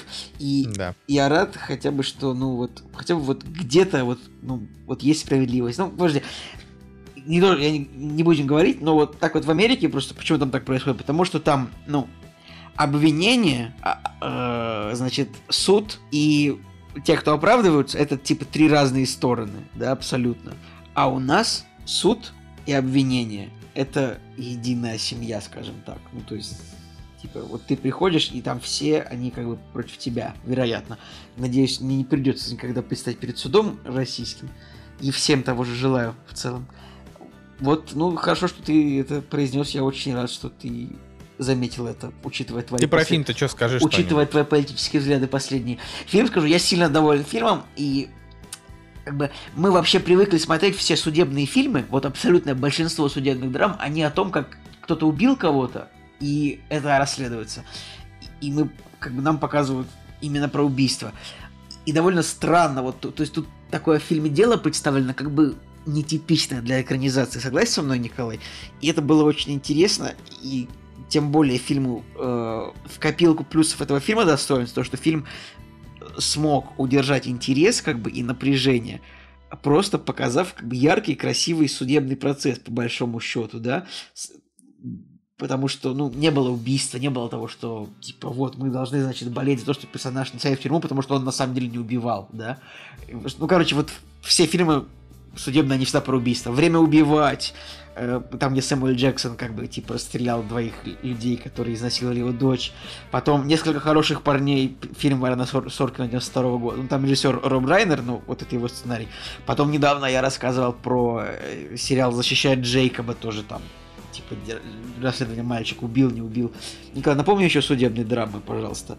Какой-нибудь Линкольн для адвоката, ну это, наверное, менее... Не, Линкольн для адвоката это не, это не судебная менее драма, судебная, это... драма, это 12 разгневанных мужчин. Вот. Нет, ладно, 12 разгневанных мужчин это... Э, давай так, а, Нюрнбергский процесс 60 там какого-то года, вот, который мы смотрели тоже за скобки, про... Это тоже за скобки, конечно, Нюрнбергский процесс. Вот, 12, 12 мужчин как раз таки, это, наверное, можно по судебную драму, потому что, ну, хоть там и суд не происходит в прямом эфире, скажем так, э, в фильме, но они там присяжные общаются, тоже обсуждают убийство, поэтому в целом... Николай, большин... но Нюрнбергский процесс не за скобки, это не тот Нюрнбергский процесс, который документальные съемки реальных судов над нацистами, это художественный фильм. Нет, я понимаю, Типа да. там, там просто расследуют прям, прям супер такое исключительное дело, поэтому понятно. Ну там вот как раз в том-то и дело, что если бы ты, Николай, слушал, что я тебе про фильм этот рассказывал или кому я там рассказывал а, из вас, а, то, то там как бы немножко как раз тоже нетипичная история о том, как судят судью, и это довольно крутое кино вообще для,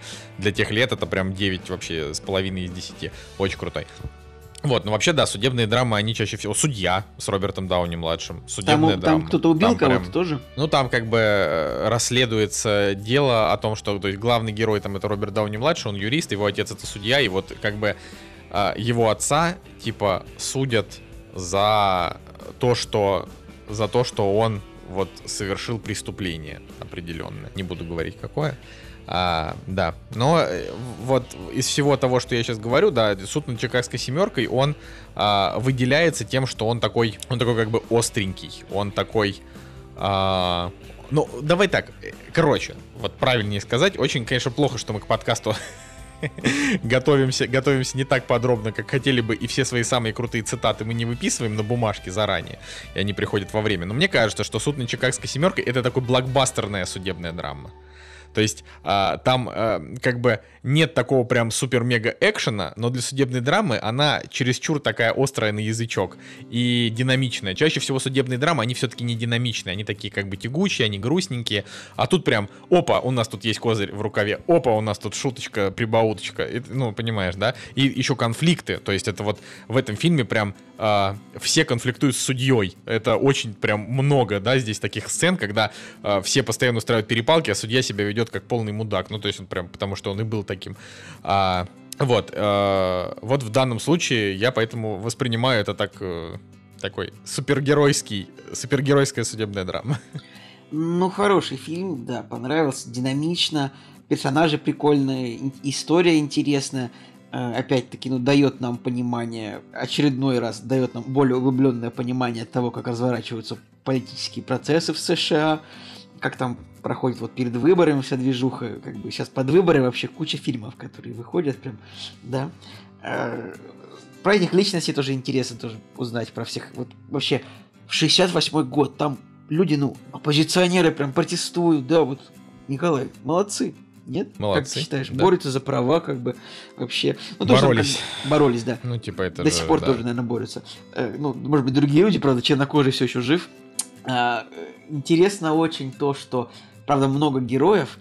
И в целом, наверное, если бы фильм был в формате мини-сериала, может быть, они были бы чуть-чуть лучше раскрыты, да? Но он бы, наверное, утратил свою динамичность. А тут прям вот фильм идет 2 часа 10 минут, и это прям мне показалось, что это ровно столько, сколько нужно. Потому что он прям очень, он очень легко проглатывается. То есть там ты первые 5 минут не понимаешь, может быть, там почему там какие-то прокуроры приходят к, к другому прокурору, чё- чего, чего от них все, чего они хотят друг от друга. Но потом ты вкатываешься и понимаешь, так, вот этих вот судят, потому что вот они уча... потому что они организовали типа беспорядки. И дальше уже все идет, довольно, довольно все понятно. Да? Ну, конечно, нужно тоже внимательно смотреть, как бы, кто там чей адвокат, кто что говорит.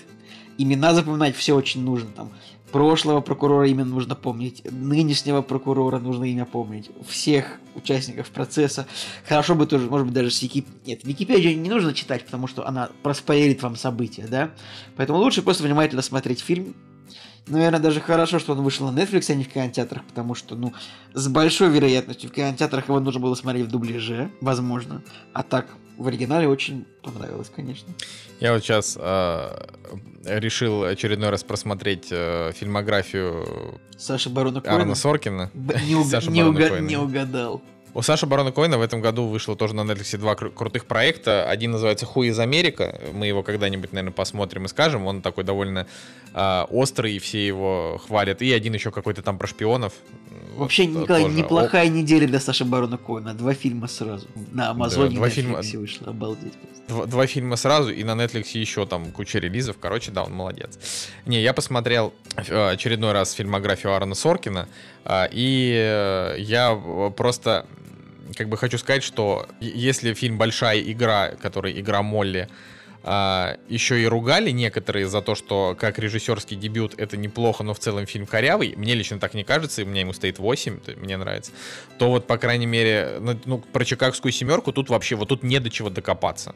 Кроме вот именно каких-то таких, может быть, он немножко недорассказал всю историю, да, немножко недораскрыл персонажей, их, правда, их там, грубо говоря, 8, э, чернокожий персонаж, который интересный именно как, э, как личность, он не раскрыт от слова совсем, то есть его как будто реально добавили, э, ну, просто чтобы вот он был. Что, ну, то есть нет, как бы понятно, А что он мне, был до- исторически. Николай, а мне достаточно его... Я, мне, Не знаю, мне раскрыли. мало. Я бы хотел, чтобы там были какие-то его а, его какой-то небольшой такой бэкграунд, в том числе это было бы интересно. Или рассказали бы тоже вот про то, о чем я упомянул 10 минут назад. А, в общем, в целом, докопаться до этого фильма сложно. Аарон Соркин молодец. И я еще вспомнил о том, как же все-таки классно он написал сценарий к фильму Стив Джобс, который ужасно недооценен вообще, в принципе, людьми. А, вот. Но это, видишь, я, я, короче, я просто Аарона Соркиновский фанбой. Поэтому Сарки... мне... Саркинист просто. Саркинист, да. То есть все, что, практически все, что он делает, а, приносит мне огромное удовольствие, просто потому что я люблю его, его стиль. Я, конечно, не собираюсь смотреть фильм на типа, Чарли Вилсона. Ты, ты, ты сказал, типа, все, что он делает, приносит мне удовольствие. Аран Соркин такой берет кофе с собой, Николай Солнышко такой, а, кайф. Я вот, кстати, не беру кофе с собой, и поэтому я экономлю ну, 70, ты, там, 6 тысяч ты, рублей. Просто ты и кофе не любишь особо. Да, да, не, ну я как бы, я, я, нет, я люблю кофе, я просто отношусь к нему как, как к лимонадику, типа, то есть вот хочется вкусняшку, я там могу попить кофе раз Ну, я а тоже, я тоже так делаю, именно тоже как хочется вкусняшку, пью кофе. А какое еще может быть Но... Ну, отношение? Ну, ладно, многие В смысле люди... какой, Николай? 97% вообще просто людей на планете пьют кофе, потому что им нужно глаза открыть с утра. А для меня это вообще... Я предпочитаю, чтобы э, открыть с утра кофе, э, открыть глаза с утра, я пить кофе предпочитаю дома, потому что, ну, просто проще. А вот когда я уже в бодром здравии, в бодром настроении духа, я готов э, вкусить все прелести этого божественного напитка, я заказываю себе кофе, чтобы вкусить вкус именно. Вот, если, если говорить про кофе с собой, потому что так, я редко пью кофе с собой, чтобы взбодриться, потому что, ну, как бы, вот. Ладно, я думаю, что мы можем пойти дальше. А, смотрите кино хороший. Хороший. А, дальше у нас идет фильм «Октябрьское небо». И так как Николай Цигулиев по какой-то вообще абсолютно неведомой причине, не мне, ни, кстати, не Евгению Москвину, замечательному нашему, он, кстати, сегодня не смог прийти, а, по уважительной причине мы должны были рассказывать вам все это втроем, но уже не, не вышло, он на следующей неделе расскажет почему. А, так вот, по какой-то невообразимой причине «Октябрьское небо» произвело на Николая Цигулиева такое впечатление, что он прям заставил нас посмотреть Я, кстати, никогда этого не говорил, что оно произвело на меня впечатление, но я подумал, что было бы неплохо просто вам, мерзавцам, фильм посмотреть тоже. Потому что я его посмотрел. Фильм неплохой, действительно. Ну вот, вот и рассказывай. Итак, друзья, «Октябрьское небо», «October Sky», американский фильм 99 года а, с, с Джейком Гилленхолом в главной роли. Кстати, интересно, что Гилленхол тут ему по 99 года, Гилленхол, ему вообще 19 лет в этом фильме. Совсем мальчик еще. Довольно забавно. Итак, что же это за фильм? Это такой классический, классический американский мотивационный фильм о том, как... 18. Э, а когда фильм снимался, ему было 17. Да, тем вообще. В общем, это фильм о том, как э, вот э, как в маленьком американском городе, в глубинке, в таком городе шахтерском. Вот представьте такой город, где вот есть шахта угольная, где вот все работают, и вот мужчины, они вот в этом городе рождаются, они заканчивают школу, и вот они идут работать на шахту, скорее всего. А если там талантливый спортсмен или там какой-то вундеркин, ну ты идешь в колледж, но таких людей в городе в этом немного, потому что ну, в колледж пойти это дорого, и как бы да и батя твой будет рад, если ты продолжишь его дело и будешь работать на угольной шахте. И вот наш герой именно такой, а, молодой человек, он учится в школе, и отец говорит, мы... Отец его играет Крис Купер, кстати, тоже хороший актер, который, например, играл в «Красоте по-американски». А, его отец как раз таки работает в шахте, и он ждет, что его сын тоже пойдет туда работать. А нашего героя Джека Гилленхолла его интересует другое. Он увидел по телевизору, как Советский Союз запустил спутник э, в воздух. Это еще до полета Гагарина было. Довольно интересно, да? Было бы... И, в общем, этот полет спутника произвел огромное впечатление на, на Джейка Гилленхолла, главного героя. Я вот всегда забываю, как лучше говорить. А, как говорить лучше имя актера или имя персонажа? Николай, твое мнение по этому поводу? Мне больше нравится имя актера. Ну, тогда я буду говорить имя персонажа. Простите, засмеялся. Да, Ладно. Лучше, так наверное, вот, персонажа, да. Кстати, этот фильм, он по реальным событиям, то есть это фильм э, снят по книге главного героя, его зовут Хомер Хиком, Гомер Хиком, э, по-русски, очевидно. Э, его произвел, на него очень большое впечатление произвел полет спутника в космос, что он тоже понял, я тоже хочу запустить вверх ракету. И действительно, вот весь фильм молодой человек со своими друзьями занимается тем, что он пытается построить ракету. Ну, типа, не то, что он там строит гигантский шаттл, типа Илона Маска, там, э, Dragon 14, а вот он строит конкретно небольшую ракету радиоуправ... Э, какую радио? Строит ракету, просто чтобы она взлетела там, ну, какой-то там вот на пороховой тяге или уж, я не знаю, на каком-то маленьком двигателе. А, вот так вот это все происходит, и фильм, он, фильм он тоже о том, как бы, в отношениях с родителями, о мотивации, о том, что что-то хочешь, должен достичь. И, кстати, очень интересно то, что этот герой, он в итоге, он не стал как бы каким-то великим ракетчиком. То есть, если почитать его биографию, ну, он не стал там космонавтом или изобретателем ракеты, но он получил там достойную работу, э, как бы поступил в колледж и просто ну, работал в НАСА, типа, всю жизнь, да, этот герой. Но, то есть, это вот любопытно, то, что это фильм не про первого космонавта, не про изобретателя ракеты, а просто про фильм про человека, как бы, который осуществил свою мечту и прожил достойную жизнь. Он до сих пор-то еще живет, этот человек. Да. В этом фильме играют также Лора Дерн. Э, кстати, интересно, что, ну, вообще хорошая актриса, но вот в последнее время она еще, еще более модная стала. Там, не знаю, вот тут ты... я хочу ворваться. У меня ощущение, что Лора Дерн это очень переоцененная актриса. Очень. То есть она, наверное, и правда хорошая, но, во-первых, я совершенно не понял э, ее Оскара э, там за брачную историю, когда э, там же в номинации была Скарлетт Йоханссон, как бы, которая была любопытно, Николай, что именно Оскар Лори Дерн, это вот то, что это вот вообще не обсуждалось, типа, коэффициенты были, типа, 99%, что вот она вы... И, типа, вообще не было никаких сомнений в том, что она выиграет. Для меня тоже это было загадкой, потому что я не видел, чтобы она прям... Она хорошо сыграла, но я не могу сказать, что она переиграла всех, поэтому, пожалуйста, продолжи свою критику, я даже не буду с тобой спорить. Ну, я просто, я не хочу ее прям как-то как-то жестко ее критиковать, ну, то есть, за что? Да, это, она, кстати, дочка чувака, который Брюс, До, Брюс Дерн, который, например, последний раз я его видел у Тарантино в «Омерзительной восьмерке», ну, это не важно. А, короче, она хорошая актриса, но она такая, типа, вот... Ну, блин, вот для меня там условная Скарлетт Йоханссон более талантлива для меня Кейт, Кейт Уинслет, например, более талантлива. Да, вот я не знаю, ну вот так вот ты, конечно, я там не говорю про мастодонтов типа Мэрил Стрип, которая, ну, реально там вели, великая актриса. Но Лора Дерн, она как бы не великая актриса, она просто неплохая актриса. Почему ее так сильно хвалят, я не понимаю. И вот как бы э, «Октябрьское небо» — это вот такой типичный фильм, где она, хоть это там было 20 лет назад, и она за эти годы там, конечно, подна, поднаторела, но по факту ну, типа, ну вот такая вот Долора Дэн, просто женщина, которая нормально отыгрывает свои роли. Никаких, э, никакого, никакой такой своей изюминки, какого-то своего внутреннего там магнетизма, какой-то внутренней драмы она своим персонажам не придает. Именно в этом фильме или вообще во всех? Вообще во всех, якобы. Ну, в этом фильме знаю, она у меня просто кажется, тоже ничего не... Она была очень хороша, во-первых, в Звездных войнах, которые ты не любишь, в последних джедаях. Потом Твин Пикс, третий сезон ты не посмотрел, она там есть, у нее яркая роль достаточно там, как бы, блин, короче, вот в, в Америке это прям супер уважаемая актриса. Вот бывает такое. В России, правда, не так. Но в Америке сейчас, тем более, сколько она играла в, чуть ли не в четырех фильмах Дэвида Линча тоже, по-моему. Поэтому, вот. Я, я опять же, я ее... Э, я не хочу говорить, что она плохая актриса, она, хор- она хорошая. Я просто говорю, что ее какая-то вот ее, кру- ее крутость э, на мой взгляд, переоценена. Это все, что я хотел сказать. А так-то в целом, да пожалуйста. Ну ладно. Про фильм что Валите, скажешь? любите, сколько угодно. Мне э, фильм «Октябрьское небо» понравился. Он хороший, э, он добрый, э, но моя к нему претензия абсолютно, абсолютно, мне кажется, логична. Он скучноват. То есть вот а, фильм идет э, там час 48, и мне вот, и мне он показался затянутым до ужаса. Это значит, что э, как бы а так как час 48 это не хронометраж, который можно сказать затянутым, это значит, что фильм просто медленный.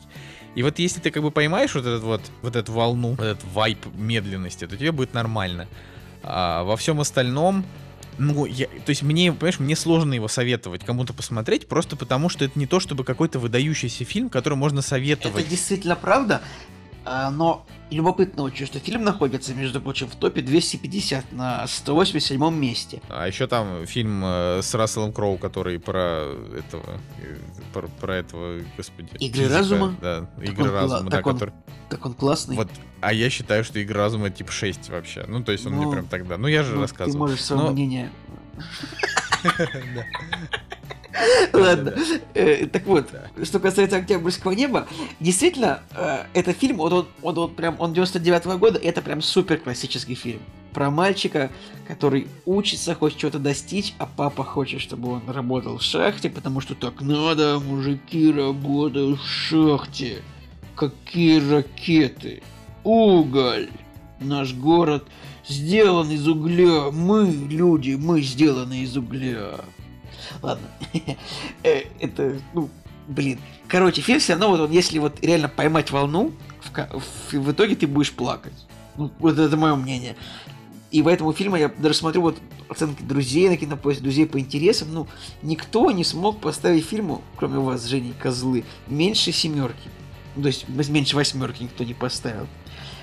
Действительно, фильм может быть не самый, не самый супер развлекательный, он просто добрый, он просто вдохновляющий, мотивирующий. Как бы, вот знаешь, вот э, как бы у кинопоиска типа есть это самое. у всех фильмов, которые можно посмотреть вот на этом, на сервисе кинопоиска, есть это в двух предложениях описание фильма, да? Подросток из американской глубинки решил построить космическую ракету. Вдохновляющий боепик о дружбе и мечте. Вот это, вот это правда, это вот действительно вот фильм об этом, да. Но вы тоже не ждите, что он реально построит там шаттл, на котором в космос улетит. Нет, там как бы все более... Фильм ре- реалистичный достаточно. То есть, Это просто, вот это «Октябрьское небо», это такой же фильм, как «Правила виноделов», только, э, только без э, трупов детей. Вот, и без э, там смертей при родах. То есть это, это такое, такое, да, ну и без там чернухи типа инцеста. Господи, почему правила виноделов такой дурной? Кошмар. Ну, зачем, они, зачем они засунули столько зла в этот фильм, я не знаю. Это кошмар, да.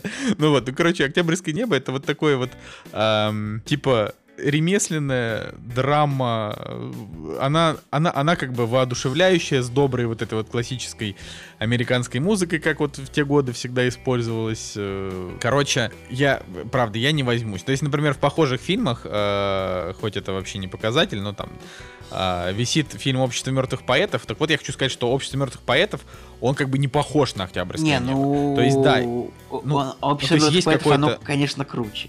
Типа, это правда. В- вот о чем и речь, что как бы вот в обществе мертвых поэтов там э, типа фильм, он такой поддых тебе дает. И он, он тебе и вдохновение дает, и поддых. И вот это круто. Ты его смотришь, такой думаешь, блин, ну да, вот так бывает. А Октябрьское небо это просто такая красивая история мечты. Вот мальчик мечтал. Ну, Сейчас, это как. Николай, я не знаю. Николай, а ты про название этого знаешь, да? Почему он так называется? Ну, Нет. подожди, вот ты сейчас узнаешь историю названия этого фильма, и ты поставишь ему восьмерку сразу. Ты повысишь оценку. Давай. Ты не знаешь?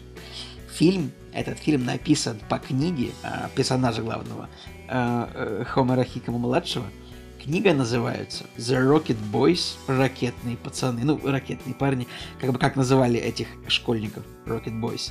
А October Sky — это анаграмма слова Rocket Boys.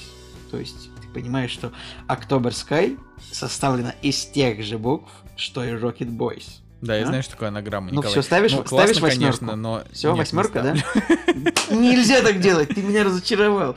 Это же маленькая деталь, которая должна была растопить твое, твое черное московское холодное сердце. Нет, неужели, Николай? Ну ладно. Серое, серое московское холодное сердце. Тут погода примерно как в Питере сейчас, так что.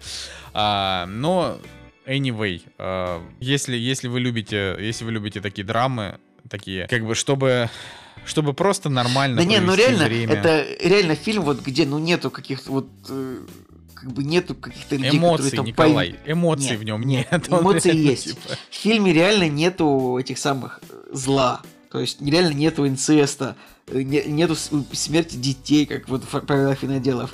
Нету там в общем вот поэтому там повесился кто-то, правильно, из молодых людей. Вот тут этого нет. Давай ты бы вот тут- не, не спойлери общество Ну, мертвых ну, поэтов. все смотрели общество мертвых поэтов. Ну ладно. Все смотрели, а у тебя оценка на кинопоиске, между прочим, не стоит. А, Общество вот, мертвых я поэтов? хотел тебе предъявить. Ты уверен? Короче, короче, а, по, по большей части, вот э, Типа, есть, есть там на Октябрьское небо, есть написанная в 2001 году рецензия а, значит, э, рецензия одного мужика из афиши, э, где он, где он написал, что, короче, это вялое советское подростковое кино 40-летней давности, какое лет 20 назад Сергей Соловьев снимать бы уже не стал. Я не знаю, кто такой Сергей Соловьев, вот так вот сходу, да, не скажу. А, но, как бы, но он, правда, правда в целом прав, что фильм реально вяленький. Ему, ему просто не хватает, не хватает остринки, не хватает каких-то персонажей поярче. То есть они все такие, э, такие хорошие, самоотверженные, э, честные, дру, друзья, э, такие все поддерживают. Единственный здесь как бы отрицательный персонаж это отец главного героя, который проходит путь э, от непонимания своего сына к принятию. Ну, ну то есть ты такой думаешь, ну ладно. Короче, вот э, я как-то заметил, Николай, возможно, то есть ты вот часто отмечаешь, что у меня мои политические взгляды стали э, чуть более консервативные, хотя это неправда. А мне кажется, что ты просто с годами стал чуть более эмоционален, поэтому тебе как-то больше тебя, тебя больше трогают вот такие фильмы. Абсолютно неправда. Я всегда был жутко эмоционален, типа всегда. Просто абсолютно. Не, стал. Я, может быть, даже меньше. Короче, нет. Я просто всегда эмоционально, трогательно переживаю такие фильмы. Это нормально. А, вот. Я сейчас просто читаю рецензию. Я сейчас смотрю рецензию этого человека, который написал этот отзыв. Хочу найти что-нибудь из его рецензии, что, ну, как бы вынудит тебя не согласиться с ним. Не-не, рецензия говноедская абсолютно. Типа, я, я вообще вот, э, она, она такая и людоедская, и говноедская, да, это все, все понятно. Когда ты такой сидишь, такой от осознания своей крутости, значит, начинаешь распекать кино.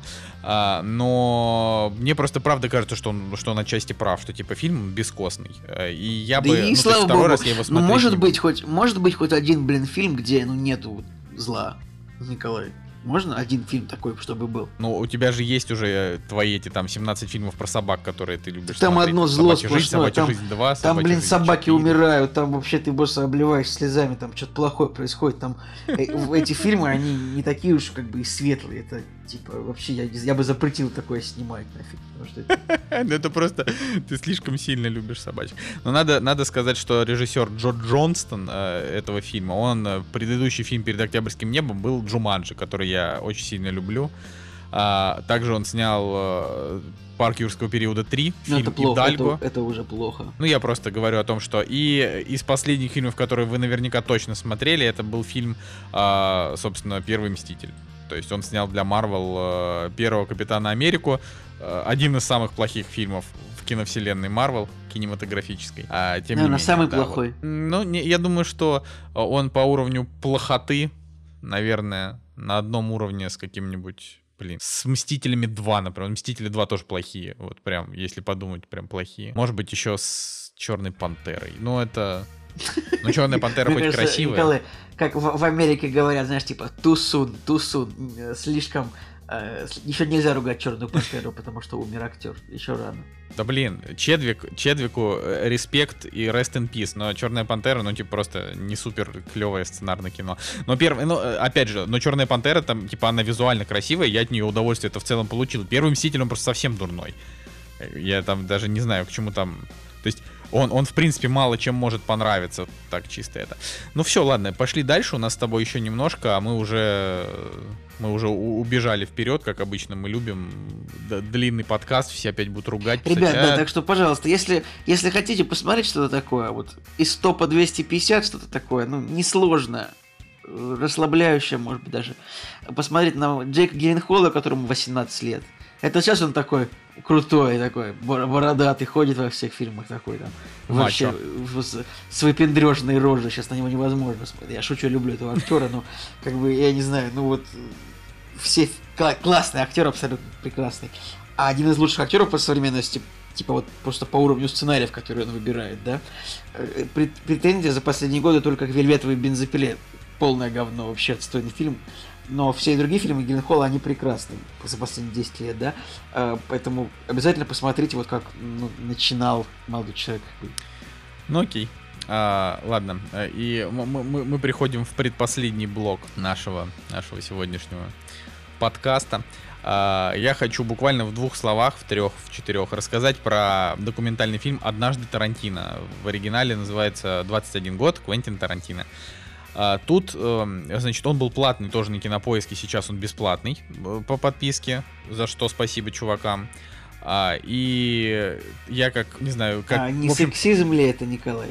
Чуваки. Там же Что? не только. Там же, там же чуваки и чувакессы. Ну, э, чуваки и чувакессы, да. Респект чувакам, чувакессам, чувак ну и трансгендерным чувакам, я даже не знаю, как это. Короче, всем, всем возможным чувакам и всем производным. Значит, э, почему мне стало интересно? Мне вообще нравится все связанное с Тарантино, потому что как бы не все его фильмы хорошие, не всегда со, во всем с ним можно быть согласным. А, но есть одно важное, да, типа Квентин Тарантино очень сильно любит кино, а, и именно его любовь в кино, она дала ему такой взгляд. И когда вот ты смотришь этот фильм, ты из вот интервью с другими, там, с его актерами, да, с людьми, которые прошли с ним эти 20 лет, а, ты узнаешь, чем же он действительно крутой, а, как, какой у него взгляд на мир, какой у него взгляд, там, не знаю, на феминизм, на чернокожих, на, в общем, на все. И ты на это смотришь и понимаешь, блин, он правда один из крутейших ныне живущих людей. То есть, правда, он, а, типа, он действительно талантливый визионер со своим взглядом. А, поэтому мне было классно, я читал просто книжку про него и про его творчество, и она была, она очень пресная была, да, вот мне кажется, что даже немножко обидно, что про Тарантино вышла именно там такая книга, он там достоин большего. Вот, я хотел, надеялся там, что этот фильм как-то больше мне даст, но надо так сказать, что нового он мне ничего не открыл, а, разве что там было парочка там забавных моментов. Тут э, до «Однажды в Голливуде» рассказывается. Про «Однажды в Голливуде», к сожалению, тут ничего нет. А тут очень там любопытный момент, когда Джейми Фокс рассказывает, что типа Тарантино к нему подошел и сказал, чувак, типа, ты должен быть рабом. И Джейми Фокс такой, типа, в смысле? Он говорит, типа, ты вот там ездишь на дорогой машине, там богатый и успешный чувак, но когда ты приходишь сюда, ты должен оставлять все это там и быть рабом, иначе у нас с тобой, типа, ничего не получится. И он такой, блин, ну окей, типа, буду рабом. Вот. а, Это, ну, это забавно. Ну и вообще там, в принципе, много таких мини-историй. А, Что мне не понравилось, это то, что тут как бы это про Тарантино и про его, про его творчество, но они сюда впихнули прям, ну, минут 10, наверное, тут про Харви Вайнштейна рассказывают, о том, что, тш, знаешь, там музыка такая мрачная это начинается, там впихнули в каком контексте? Почему тебе не понравилось? Потому что плохо? Э, Потому что... Чему? И- Я, я- на всякий случай, я считаю, что Харви Вайнштейн как бы подонок, да, вот. Если все то, что с ним происходило, это правда, он подонок. Если неправда, то у тебя плохие адвокаты, чувак. А, но я о том, что, типа, я, я, я, я пришел смотреть фильмы про, про, про- ну, я пришел смотреть про Тарантино, а мне, знаешь, вот это идет, этот титр, типа, «Пяу». но Квентин даже не подозревал, что человек, который 20 лет помогал ему снимать кино, оказался таким подонком. И там газетные вырезки, типа, там Харви Вайнштейн изнасиловал 13 женщин. Харви Вайнштейн заставил Росс МакГоуэн с ним спать. Он заставлял меня делать ему массаж, там, в скобочках Дэми Мур. Ну, знаешь, вот такая. И ты такой думаешь, господи. Ну, ну типа, ну я же про Тарантино пришел смотреть, а не про, а не вот эти ваши социальные фем-высказывания. Ну, типа, все, вы уже посадили его в тюрьму, он там умрет. Ну, как бы, вы добились этого, не нужно про это снимать. И там тоже актеры такие, они говорят, блин, я, типа, я не знал, что Харви такой, такой Николай, ну, оказался». наверное, справедливо. Наверное, сложно было бы снять фильм про Тарантино, не рассказав про продюсера чуть ли всех его фильмов. Нет? Ну, понимаешь, как бы Харви Вайнштейну нужно сказать спасибо за то, что он э, дал Тарантино деньги и путь в будущее, да. А вместо этого они как бы рассказывают о том, что Тарантино талантливый, а Харви Вайнштейн это просто чувак, который давал ему бабки. Типа, не то, что это человек, который, ну, по факту просто подарил нам Тарантино. да. Ну, то есть это... а, как бы то ни было, знаешь, если бы какой-нибудь Тед Банди а, при этом, а, не знаю, ну, полный подонок и маньяк, при этом бы, там, я не знаю, был а, там, не знаю, продюсером талантливым, и мы бы об этом узнали, я бы сказал, что это абсолютно отвратительный подонок, но, запятая, но он подарил нам такие-то фильмы. И про Харри Вайнштейна я тоже всегда так буду говорить. Он был, возможно, да, возможно, насильником, а, скорее всего, он был просто харасером, а не насильником. Это, ну, типа, вот эти вот реально случаи с насилием, они ведь все еще не доказаны. А, Ну, Николай, что ты сейчас будешь а, защищать доцента Соколова теперь? Не-не-не-не, что он был нет, хор- я просто- хорошо историю преподавал. про доцента Соколова просто нет каких-то каких-то особенных радостей, э, знаешь, а ну, типа, Тарантино, в смысле, типа, Харри Вайнштейн, он просто очень много всего хорошего сделал, поэтому я говорю, что про него нельзя говорить однозначно плохо. Нужно говорить, да, он совершал плохие поступки, но при этом он очень много сделал для мира искусства. Вот, так даже Джуди Денч высказалась, я напомню, э, года полтора, наверное, назад, про то, что, типа, нельзя вот так вот просто мешать с дерьмом, там, Кевина Спейси, там, и Харви Вайнштейна и так далее. Вот, поэтому я, наверное, советую посмотреть этот фильм тем, кто про Тарантино вообще ничего не знает. А для остальных, ну там, или для поклонников Тарантино, это просто будет приятное интервью там с Эмилием Эл Джексоном, там, с Люси Лью, с Ну, типа, Джейми фильм Фоксом, в основном это Ли. просто все интервью, правильно? То есть интервью. Нет, там как бы, ну там типа идет, ну то есть там про все его фильмы до э, омерзительной восьмерки включительно. А, и как бы у всех актеров спрашивают про какие-то там интересные эпизоды со съемок этого фильма, про какие-то нюансы сценариев. Ну, кто ну, вот там, это. кто самый классный там, вот из тех, кто высказывался? Сэмюэл Джексон или кто самый классный? Сэмюэл Джексон там на самом деле вообще не классный. Вот, то есть он, он там реально, ну, то есть я надеялся, что он прям интересно будет рассказывать, а он довольно пресно там рассказывал. Ну, может, он уже старенький, я даже не знаю. А, мне, мне, наверное, больше всех понравился а, наверное, Кто? наверное, Майкл Тим, Мэтсон, Ти, Тим Рот. Тим Рот. Ну, Майкл Мэдсон там, Майкл Мэдсон там такое ощущение, как будто вот-вот умрет, честно. Он, он уже прям совсем какой-то какой-то уставший. А, Тим Рот мне понравился, мне понравился Кристоф Вальц. А, да и все, наверное. Ну как-то нет, там, там типа всех было интересно послушать, а, но ну, вообще, наверное, Майкл Мэтсон рассказывал довольно, довольно интересные какие-то мини-микромоментики, но я говорю, он просто был какой-то такой унылый. Наверное, Майкл Мэтсон после этого поехал сниматься там, не знаю, в в «Лопухах 4» или в чем он там снимается последние годы, в русских фильмах. Да, грустно. В самом лучшем фильме «12». Такое. Ладно, Николай, а, ну я тут я тут закончил, если что, просто я не хотел, чтобы этот просмотренный мной фильм как бы пропадал вне подкаста, все-таки контент. А, так что давай, Николай, у тебя наиболее актуальная тема, чем у меня. Так, друзья, я посмотрел новый тоже недавно вышедший сериал, который называется "Сестра Рэтчет". Как вы понимаете, он вышел на Netflix. Что же такое "Сестра Рэтчет"? Это сериал, который рассказывает нам про сестру Рэчет. А сестра Рэчет — это медсестра, персонаж, персонаж книги. Мы будем считать так, персонаж книги и фильма «Пролетая над гнездом кукушки», книга писателя Кена Кизи, фильм более известный режиссером Милоша Формана с, с Джеком Николсоном в главной роли, супер культовый. И вот в этом фильме была такая, был такой персонаж, сестра э, Рэйчет, медсестра, которая вот не давала им всем спуска в больнице. Я честно скажу, я плохо помню фильм э, про Летающий дом кукушки, но помню, что была медсестра, которая вот их там всех строила. Была такая суровая мадам, которая не особенно раскрывалась, кроме того, что вот она была очень такая тоталитарная, да, если можно сказать. Этот сериал, он как бы рассказывает про эту женщину, но он вообще не имеет никакого отношения типа к книге или к тому, что этот персонаж был в фильме описан. То есть это просто, считайте, сериал э, про медсестру в психиатрической больнице в, в Калифорнии в 1947 году. Вот так вот. И это сериал э, шоураннера Райана Мерфи очень экстравагантного мужчины, который начинал с у того, которого что он... я, я на всякий случай просто да, что у которого большой контракт с Netflix на несколько лет, для которого он уже снял э, этот сериал что-то Г- про Голливуд. Голливуд, Голливуд, так называется, Голливуд. Да, да, и что-то еще, по-моему, он уже успел сделать на Netflix. Короче, ну, много. Ну, короче, вот он, продолжай, да. Он начинал с того, что он там снял сериал "Части тела". Ну, э, что-то у него раньше было, но самое такое известное. Я очень люблю "Часть тела", мне очень нравились, я их смотрел вообще за поем. И меня удивляло, что я один их смотрю из всех своих знакомых, больше никто. Э, ну, да ладно, сериал просто про двух пластических хирургов, которые прикольные. Ну, потом был сериал Гли, который лузеры, хоррор, как у нас переводят по-разному. И, как бы, ну, основное, наверное, американская история ужасов, да, тоже популярный, популярный сериал. Вот, и, как бы, Райан Мерфи открытый гей, и это, на самом деле, я не знаю, вот скажу сразу, Сестра Рэчет это абсолютно поехавший, сумасшедший, абсурдный сюрреалистичный сериал. То есть мне даже немного сложно описать впечатление, потому что как бы сериал начинается с того, э, что некий молодой человек убивает четырех священников в, одно, в одном доме, да.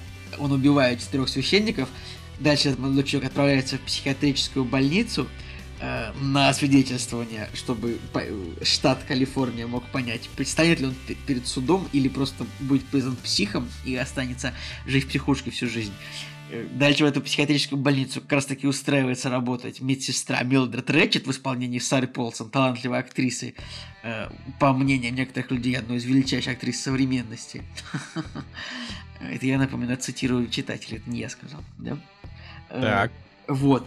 И дальше начинаются абсолютно поехавшие вещи. То есть ты, на самом деле, первые две-три серии ты просто с трудом понимаешь, как бы, как тебе кому-то сопереживать, потому что, ну вот, чисто Милдред, сестра Рэчет, она хочет этого молодого человека из больницы вытащить. А Почему это будет там дальше сказано, да, это написано, как бы это в сюжете сериала на кинопоиске, да, это наверное, не спойлер. Она хочет его вытащить, но мы такие видим, он убил четырех священников, причем вот абсолютной жестокостью. Такой, как ему сопереживать. Потом дальше это им сестра Рэчет, она тоже, она занимается погаными абсолютно вещами, она шантажирует, она подделывает документы, ты такой, а как ей сопереживать, она же мразь абсолютнейшая. И нас, вот, короче, этот сериал, вот он просто про всех, про плохих персонажей, он очень странный. Потом, Значит, конечно же, по методичке Netflix э, сестра Рэйчет, главная героиня, оказывается втянута в лесбийский роман. Причем с более старшей женщиной. И как бы, и ты такой сидишь и думаешь, так, вот я сейчас смотрю на лесбийскую love story женщин, одной 45, другой 57, и ты такой, как я тут оказался? Это странно. Потом сериал невероятно жестокий. Там просто, знаешь, заживо варят людей в воде. Там отрезают конечности, проводят... Подожди, а, лаб- это ком- а кому, кому это делают? Вот заживо варят людей в воде. Это кто делает? Ну смотри, у них там, значит, психиатрическая лечебница, в которой есть доктор, э, который проводит экспериментальные способы лечения. И вот у них там есть экспериментальный способ лечения. э, Значит, одного героя хотят вылечить от лесбийства, ну, женщину. Вот, говорят, это болезнь. И новый способ лечения, мы положим вас, значит, в горячую ванну, типа на полчаса, при огромной температуре, потом в холодную.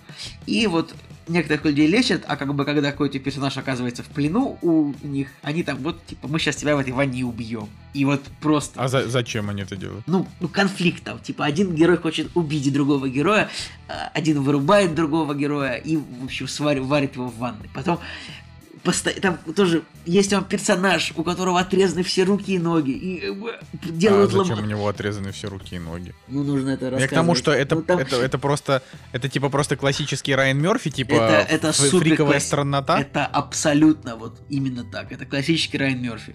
Это вот фриковая страннота невероятная. Все герои а, вот просто ну, мерзавцы, отвратительные. Есть только один адекватный персонаж во всем сериале. Это вот губернатор Калифорнии, которого играет Винсент Донофрио, э, Уилсон Фиск, амбал из «Сорви головы».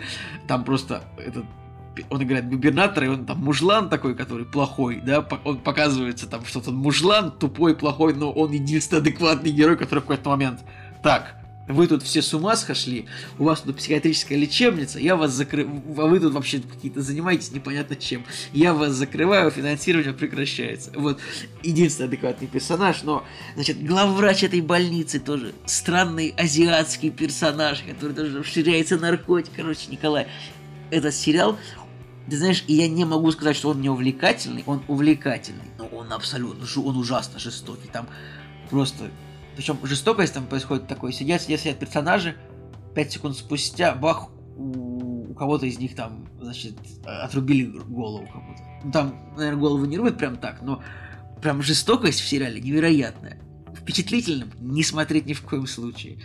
Э, Что там меня еще немножечко, э, меня немножечко удивило. Он красиво снят, конечно. Ну, Шерон. Стоун, как там Шерон Стоун? Шерон Стоун прикольная, у нее тоже абсолютно фриковый, странный персонаж, который как бы к сюжету, знаешь, пришит, как вот, ну, вот там есть вот главврач этой больницы, э, который, да, этой психиатрической, и Шерон Стоун это просто персонаж, а, у которой давние счеты с ним, и она хочет его убить, как бы вот, это просто, типа, это вот персонаж именно просто пришитый к сюжету, знаешь, как, э, я не знаю, как бы, которая не является прямым участником сюжета, но как бы вот у нее счеты с героем, да.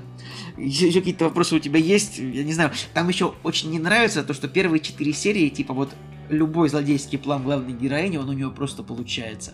Она такая хочет там, чтобы какой-то герой там забыл какие-то вещи, она ему делает лоботомию, как бы просто, да, там. она хочет устроиться в больницу, она там подделывает документы, шантажирует, у нее все получается, никаких вообще препятствий нет. Ну и как бы это все ведет к тому, что а, у нее все и получится, потому что она же как бы действующий персонаж Ну, пролетая как над бы- гнездом кукушки, а это ведь приквел. Это не приквел, Поэтому- абсо- это, не, это абсолютно никакой не приквел, я тебе так скажу. Я, кстати, не Нет, ну если... как бы... Нет, это вот просто взят персонаж, и я думаю, что не, не нужно держать в голове то, что это как бы персонаж из кукушки. Я предполагаю, что Миллер Тречет типа погибнет там во втором-третьем сезоне, уж как они решат закончить, это мое мнение. Поэтому просто... Короче, у нее первые четыре серии примерно, может быть, пять, супер гладко идут дела, и как бы ты такой думаешь, ну вот это просто вот нету сценарного конфликта вообще. У нее получаются просто все ее козни, а, которые у, у других персонажей в других сериалах обычно идут с трудом. То есть персонажи проходят там через... Как бы не все получается легко. Но где-то в пятой, шестой серии, правда, тоже у нее начинает идти не все гладко, не все получаться, и ты видишь, да, хорошо, начинается конфликт в сериале. Типа, герои тут не дополнили друг друга, и это интересно. Причем сериал интересный, да, но из-за вот этого нагромождения невероятной жестокости, фриковых персонажей, абсурдных ситуаций, э, лесбийской любви, конечно, у него рейтинг 7,2. То есть, может быть, в целом, если бы... Ну, ну нет, ну это очень странный, это супер странный сериал. То есть, тут я просто не привык к таким сериалам. Я не привык, что все так абсурдно и сюрреалистично. Но при этом я скажу, что он интересный, и он развлекательный, он, он динамичный. Там прям вот происходят прям события. Вот так вот. Ну и, конечно, красиво снят. Да, так Ну, вот, видишь, Николай. Николай. Ну, я, наверное, я причем я, я считал, что шестерка для сериала мало, а, потому что он все-таки достаточно развлекательный. А семерка много, потому что он все-таки очень странный. Ну, я так и не понял, как что я, какую ему поставлю оценку, да. Но я очень, я скажу, я, я под огромным впечатлением просто от того, что вот, ну, можно снять такой сериал, где, ну, вообще все просто поехало куда-то в- на кривых рельсах, на спущенных колесах все персонажи сумасшедшие наркоманы, убийцы, расчленители. Не знаю, это просто. И ты такой, и ты такой, ага, я должен тут сопереживать кому-то. Там есть один хороший герой, один. Это, ну, губернатор, он не хороший герой, он типа, вот, э, он разумный, единственный герой.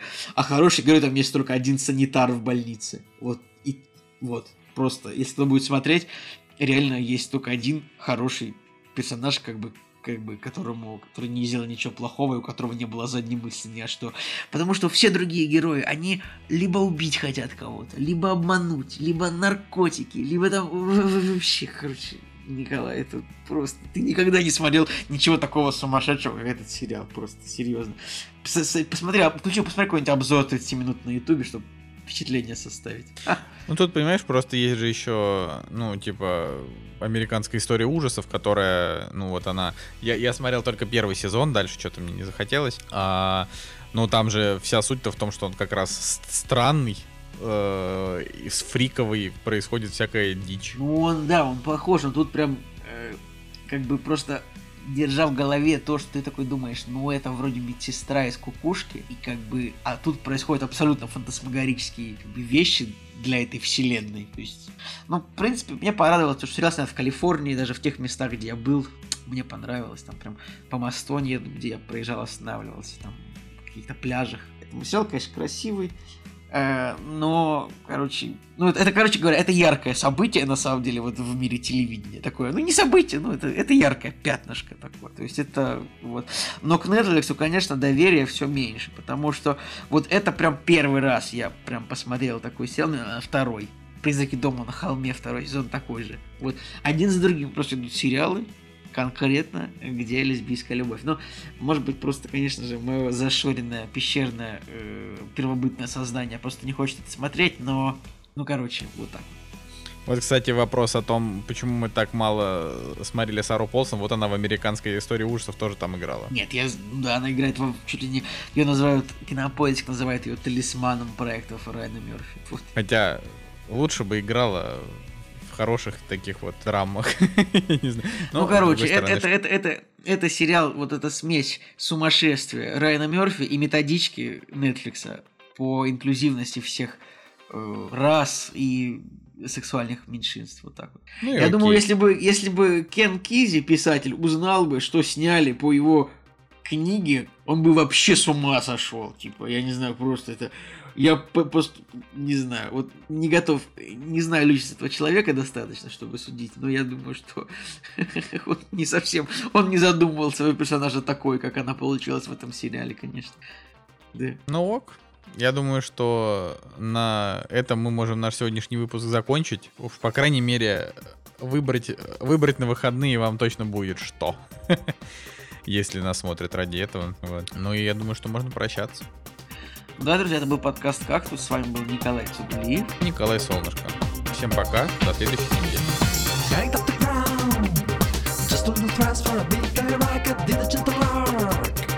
Turning power off of space got wider, took a sister down.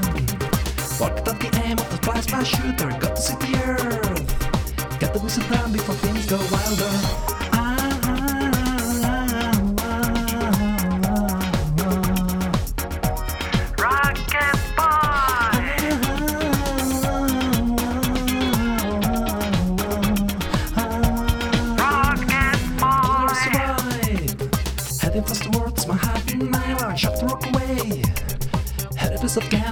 Candy, regreso a casa, zero gravity off. Had a lollipop during re-entry. back in time for school.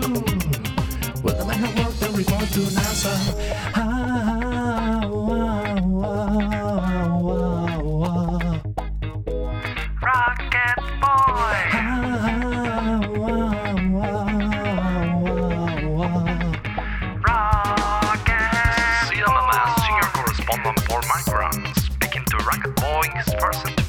saving the world from the menace of an impending impact with a huge asteroid. Tell us, Rocket Boy, how does it feel being a hero? And how come you became an astronaut at such